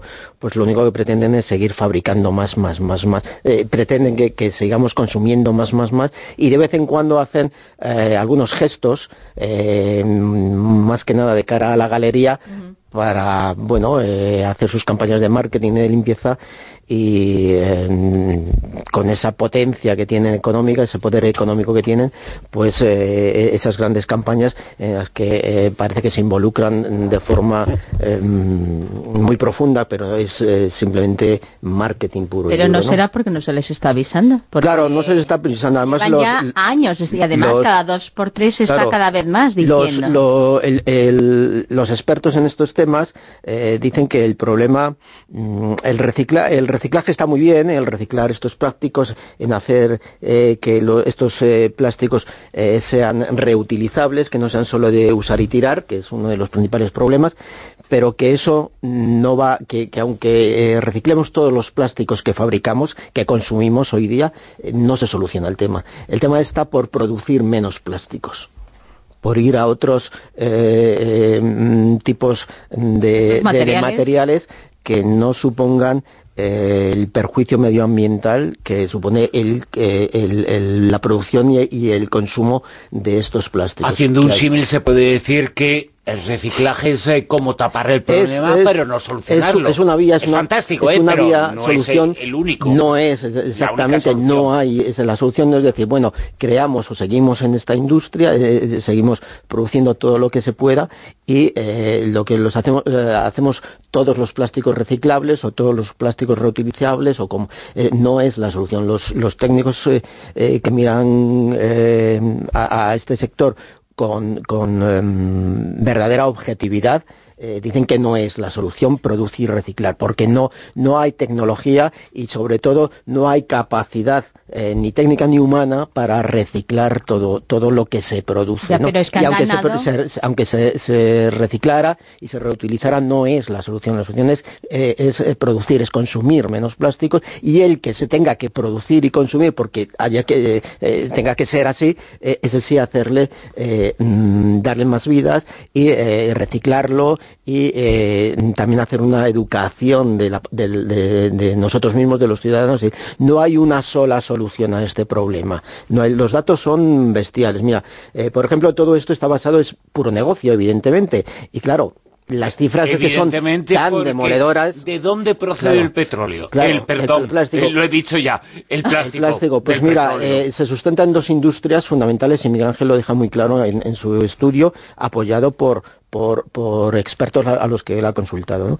Eh, fundamentalmente es la industria del petróleo, fundamentalmente, pero también la industria del fracking, la industria del gas, porque el gas eh, es eh, la forma, mm, utilizando gas es la forma más fácil de fabricar eh, plástico barato. O sea, dos cosas que destruyen el Claro, y el, a, día de hoy, sobre todo, especialmente en Estados Unidos, la industria eh, del, gas de esquisto, del, fracking, que es el, gas este que está embolsado mm. en profundidad en la tierra y que proviene, proviene del esquisto.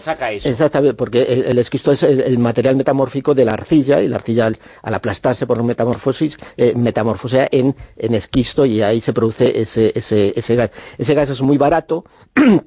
por medio del fracking y eh, facilita que, se, mm, eh, que, la industria del petróleo eh, produzca plásticos muy baratos. Como el gas es muy barato, este tipo de gas es relativamente bastante barato, digamos que sale muy barato fabricar plásticos. Entonces el negocio a nivel mundial es brutal, ¿no? En el artículo Miguel Ángel dice que en, 2020 se espera que el, negocio del plástico, es decir, dentro de dos años, mueva en el planeta eh, alrededor, te voy a decir, de ciento, lo tengo por aquí, porque lo, he apuntado antes Eh, ah, sí, ciento- eh, 654.830 millones de dólares, es decir, 560.000 millones de euros en dos años. O sea, y hay estamos una en lucha por controlar año, ese mundo, el del esquisto, eh, tremendo. Sí, exactamente, ¿Dónde se pues encuentra está- la mayor reserva o cuál es el país eh, con más reservas? Eh, porque va a tener mucho que ver eso con el futuro del Con dominio el futuro del dominio. Bueno, pues las mayores reservas se encuentran en México. En México, en- Y por eso, por eso, eh, que quieren controlar en Estados Unidos el esquisto de, de México con sus empresas. Por eso hay una campaña contra los mexicanos tan grande en los Estados Unidos. No es casualidad, es dinero lo que hay detrás. Y se miente El a la opinión negocio para que hay. conseguir dinero. Es, es, eh, pan para hoy, hambre para mañana, por Claro. así decirlo, para el medio ambiente y para Pero la con tierra. más motivos, si están ganando tantísimo dinero, claro, lo suyo, que luego no, no lo hacen, lo razonable sería que invirtieran para reconvertir de alguna manera estas empresas y si tienes que hace- hacer lo que tú comentas, plástico para determinadas cosas que no quede más remedio, hacerlo de tal manera que sea biodegradable y que se pueda intentar luego o reutilizar Nada. o reciclar o de alguna, no sé, ha- hay es- tecnología... Eso es extraordinariamente caro para los que quieren dominar el mundo. Quieren dominar el mundo sin que nosotros nos enteremos y jorobándonos un poquito nuestro futuro. No, y La- sin gastarse nada. La American Chemistry Council, que es el, eh, un poco la- la- el, el lobby eh, americano de la industria química, eh, dice que desde 2010 se han destinado eh, alrededor de 140, más de 140.000 millones de dólares eh, en, estos últimos ocho años para 318 nuevos proyectos en Estados Unidos relacionados con la, industria química. La mitad de ellos ya están en proceso de construcción o completados y la otra mitad están en proceso de planificación. Es decir, la cantidad de dinero de, en investigación y desarrollo que mueve solo la industria química en Estados Unidos es tan abrumadora que lo que no van a hacer es parar eh, el, sistema porque les da muchísimo dinero, muchísimo dinero. Y la inversión en solucionar este problema es de un porcentaje tan ínfimo que no es la solución. Estamos, mm, hay ya países, hay ciudades que se están empezando con retraso a poner las pilas, pero lo reciclado, por ejemplo, en España la principal eh, planta de reciclaje mm, está en, en- un pueblecito de, de Granada, eh, de reciclaje de este tipo eh, es muy complicado, es muy difícil, porque el plástico mm, muchas veces no viene solo plástico, sino es plástico con metal, o metal fundamentalmente con plástico, o plástico con papel, que es muy difícil de separar y de reciclar. Eh, yo, un dato que da este, este artículo es que yo no lo sabía, las tapas de los yogures es complicadísimo, parece ser reciclarlas y volver a reutilizarlas. No sé, no sé el motivo, ¿no? Pero sí lo, lo dicen este, eh, o sea que la tecnología que se necesita tiene que ser muy puntera, cada día estar continuamente actualizándose porque las aplicaciones del plástico son cada vez mayores. Los datos son, tan brutales, la eh, eh, hay, datos como por ejemplo que eh, cada día, cada minuto, perdón, es como si echáramos un camión de basura al mar lleno de plástico, cada minuto. Esto va en una progresión geométrica y se calcula que en muy pocos años ya no va a ser un, un camión de basura cada minuto al mar, van a ser cuatro camiones de basura al mar, porque no se va a parar de producir, no se va a parar de producir. Hay propuestas, hay ya el- los bioplásticos, que no es la solución definitiva, pero aquí hemos hablado, por ejemplo, hace, creo que fue el año pasado, la temporada pasada, cuando hablamos eh, de esos plásticos o, o de, eh, de esos gusanos que se comen los plásticos o de esos eh, mm, plásticos que se autodestruyen, que embalajes se destruyen pasados unos días o de esas bacterias que comen plásticos o esos plásticos que están hechos con polisacáridos y que eh, ellos mismos eh, se destruyen. Bueno, hay se van aportando soluciones. O ese, ese, ese eh, creo que es un chico holandés el de las barreras para recoger el plástico en, la, en forma de V que, con las mareas eh, va aislando y cercando los, las, las grandes balsas islas de, de plástico. Bueno se van aportando soluciones. Pero está la producción y el consumo que sigue habiendo que por ejemplo solo en Estados Unidos se consumen lo tengo por aquí, eh, pajitas. En Estados Unidos 500 millones De de, pajitas. pajitas. al día de plástico. En solo en Estados Plástico, Unidos. ¿eh? Mm, Botellas de plástico. Ya está bot- mirando verde. Botellas de plástico. Porque 500 millones se encaja, ¿eh? 1.500 millones Ah. de botellas Sí. se- eh, cada año se fabrican. O sea, eh, las cantidades, los dineros que hay por medio, el, el lobby es tan potente, tan, tan fuerte, que la solución no es reciclar ya solo, la solución es producir menos, consumir menos. Hablando de lobbies, queda un minuto para finalizar, eh, pero conviene recordarlo. Nos situamos en los años 70 en los Estados Unidos. La CIA decide beneficiar a ese lobby, al lobby del petróleo, y utiliza una serie de mecanismos eh, para conseguirlo, eh, beneficiar a industrias eh, norteamericanas que se encuentran en Asia Central y patrocinar y financiar a un personaje eh, y darle dinero y armas, que luego destruiría eh, la convivencia en el mundo. Se trataba de Osama Bush. Ah. Bin Laden. Ah, no, hablar Bueno. de George Bush. Y sí, hablo de George Bush, porque él era en esa época el director De la De la CIA. CIA, exactamente. Ahora que su imagen se va a blanquear porque ha fallecido hace muy pocas horas, hace justo un día, eh, también es importante saber eso y saber hay muchas otras cosas. Pero eso lo tenemos eh, que saber. Se va a blanquear su imagen, lamentamos eh, su fallecimiento, por supuesto, pero no vamos a ocultar la verdad. Ahora se va a hablar muy bien y extraordinariamente de él, sobre su personaje, sobre su figura, pero también es importante que sepamos algunas cosas como esta. Javier, gracias. Mañana más. Hasta mañana. Y mañana a las doce y media en Canarias y una y media en la península volvemos.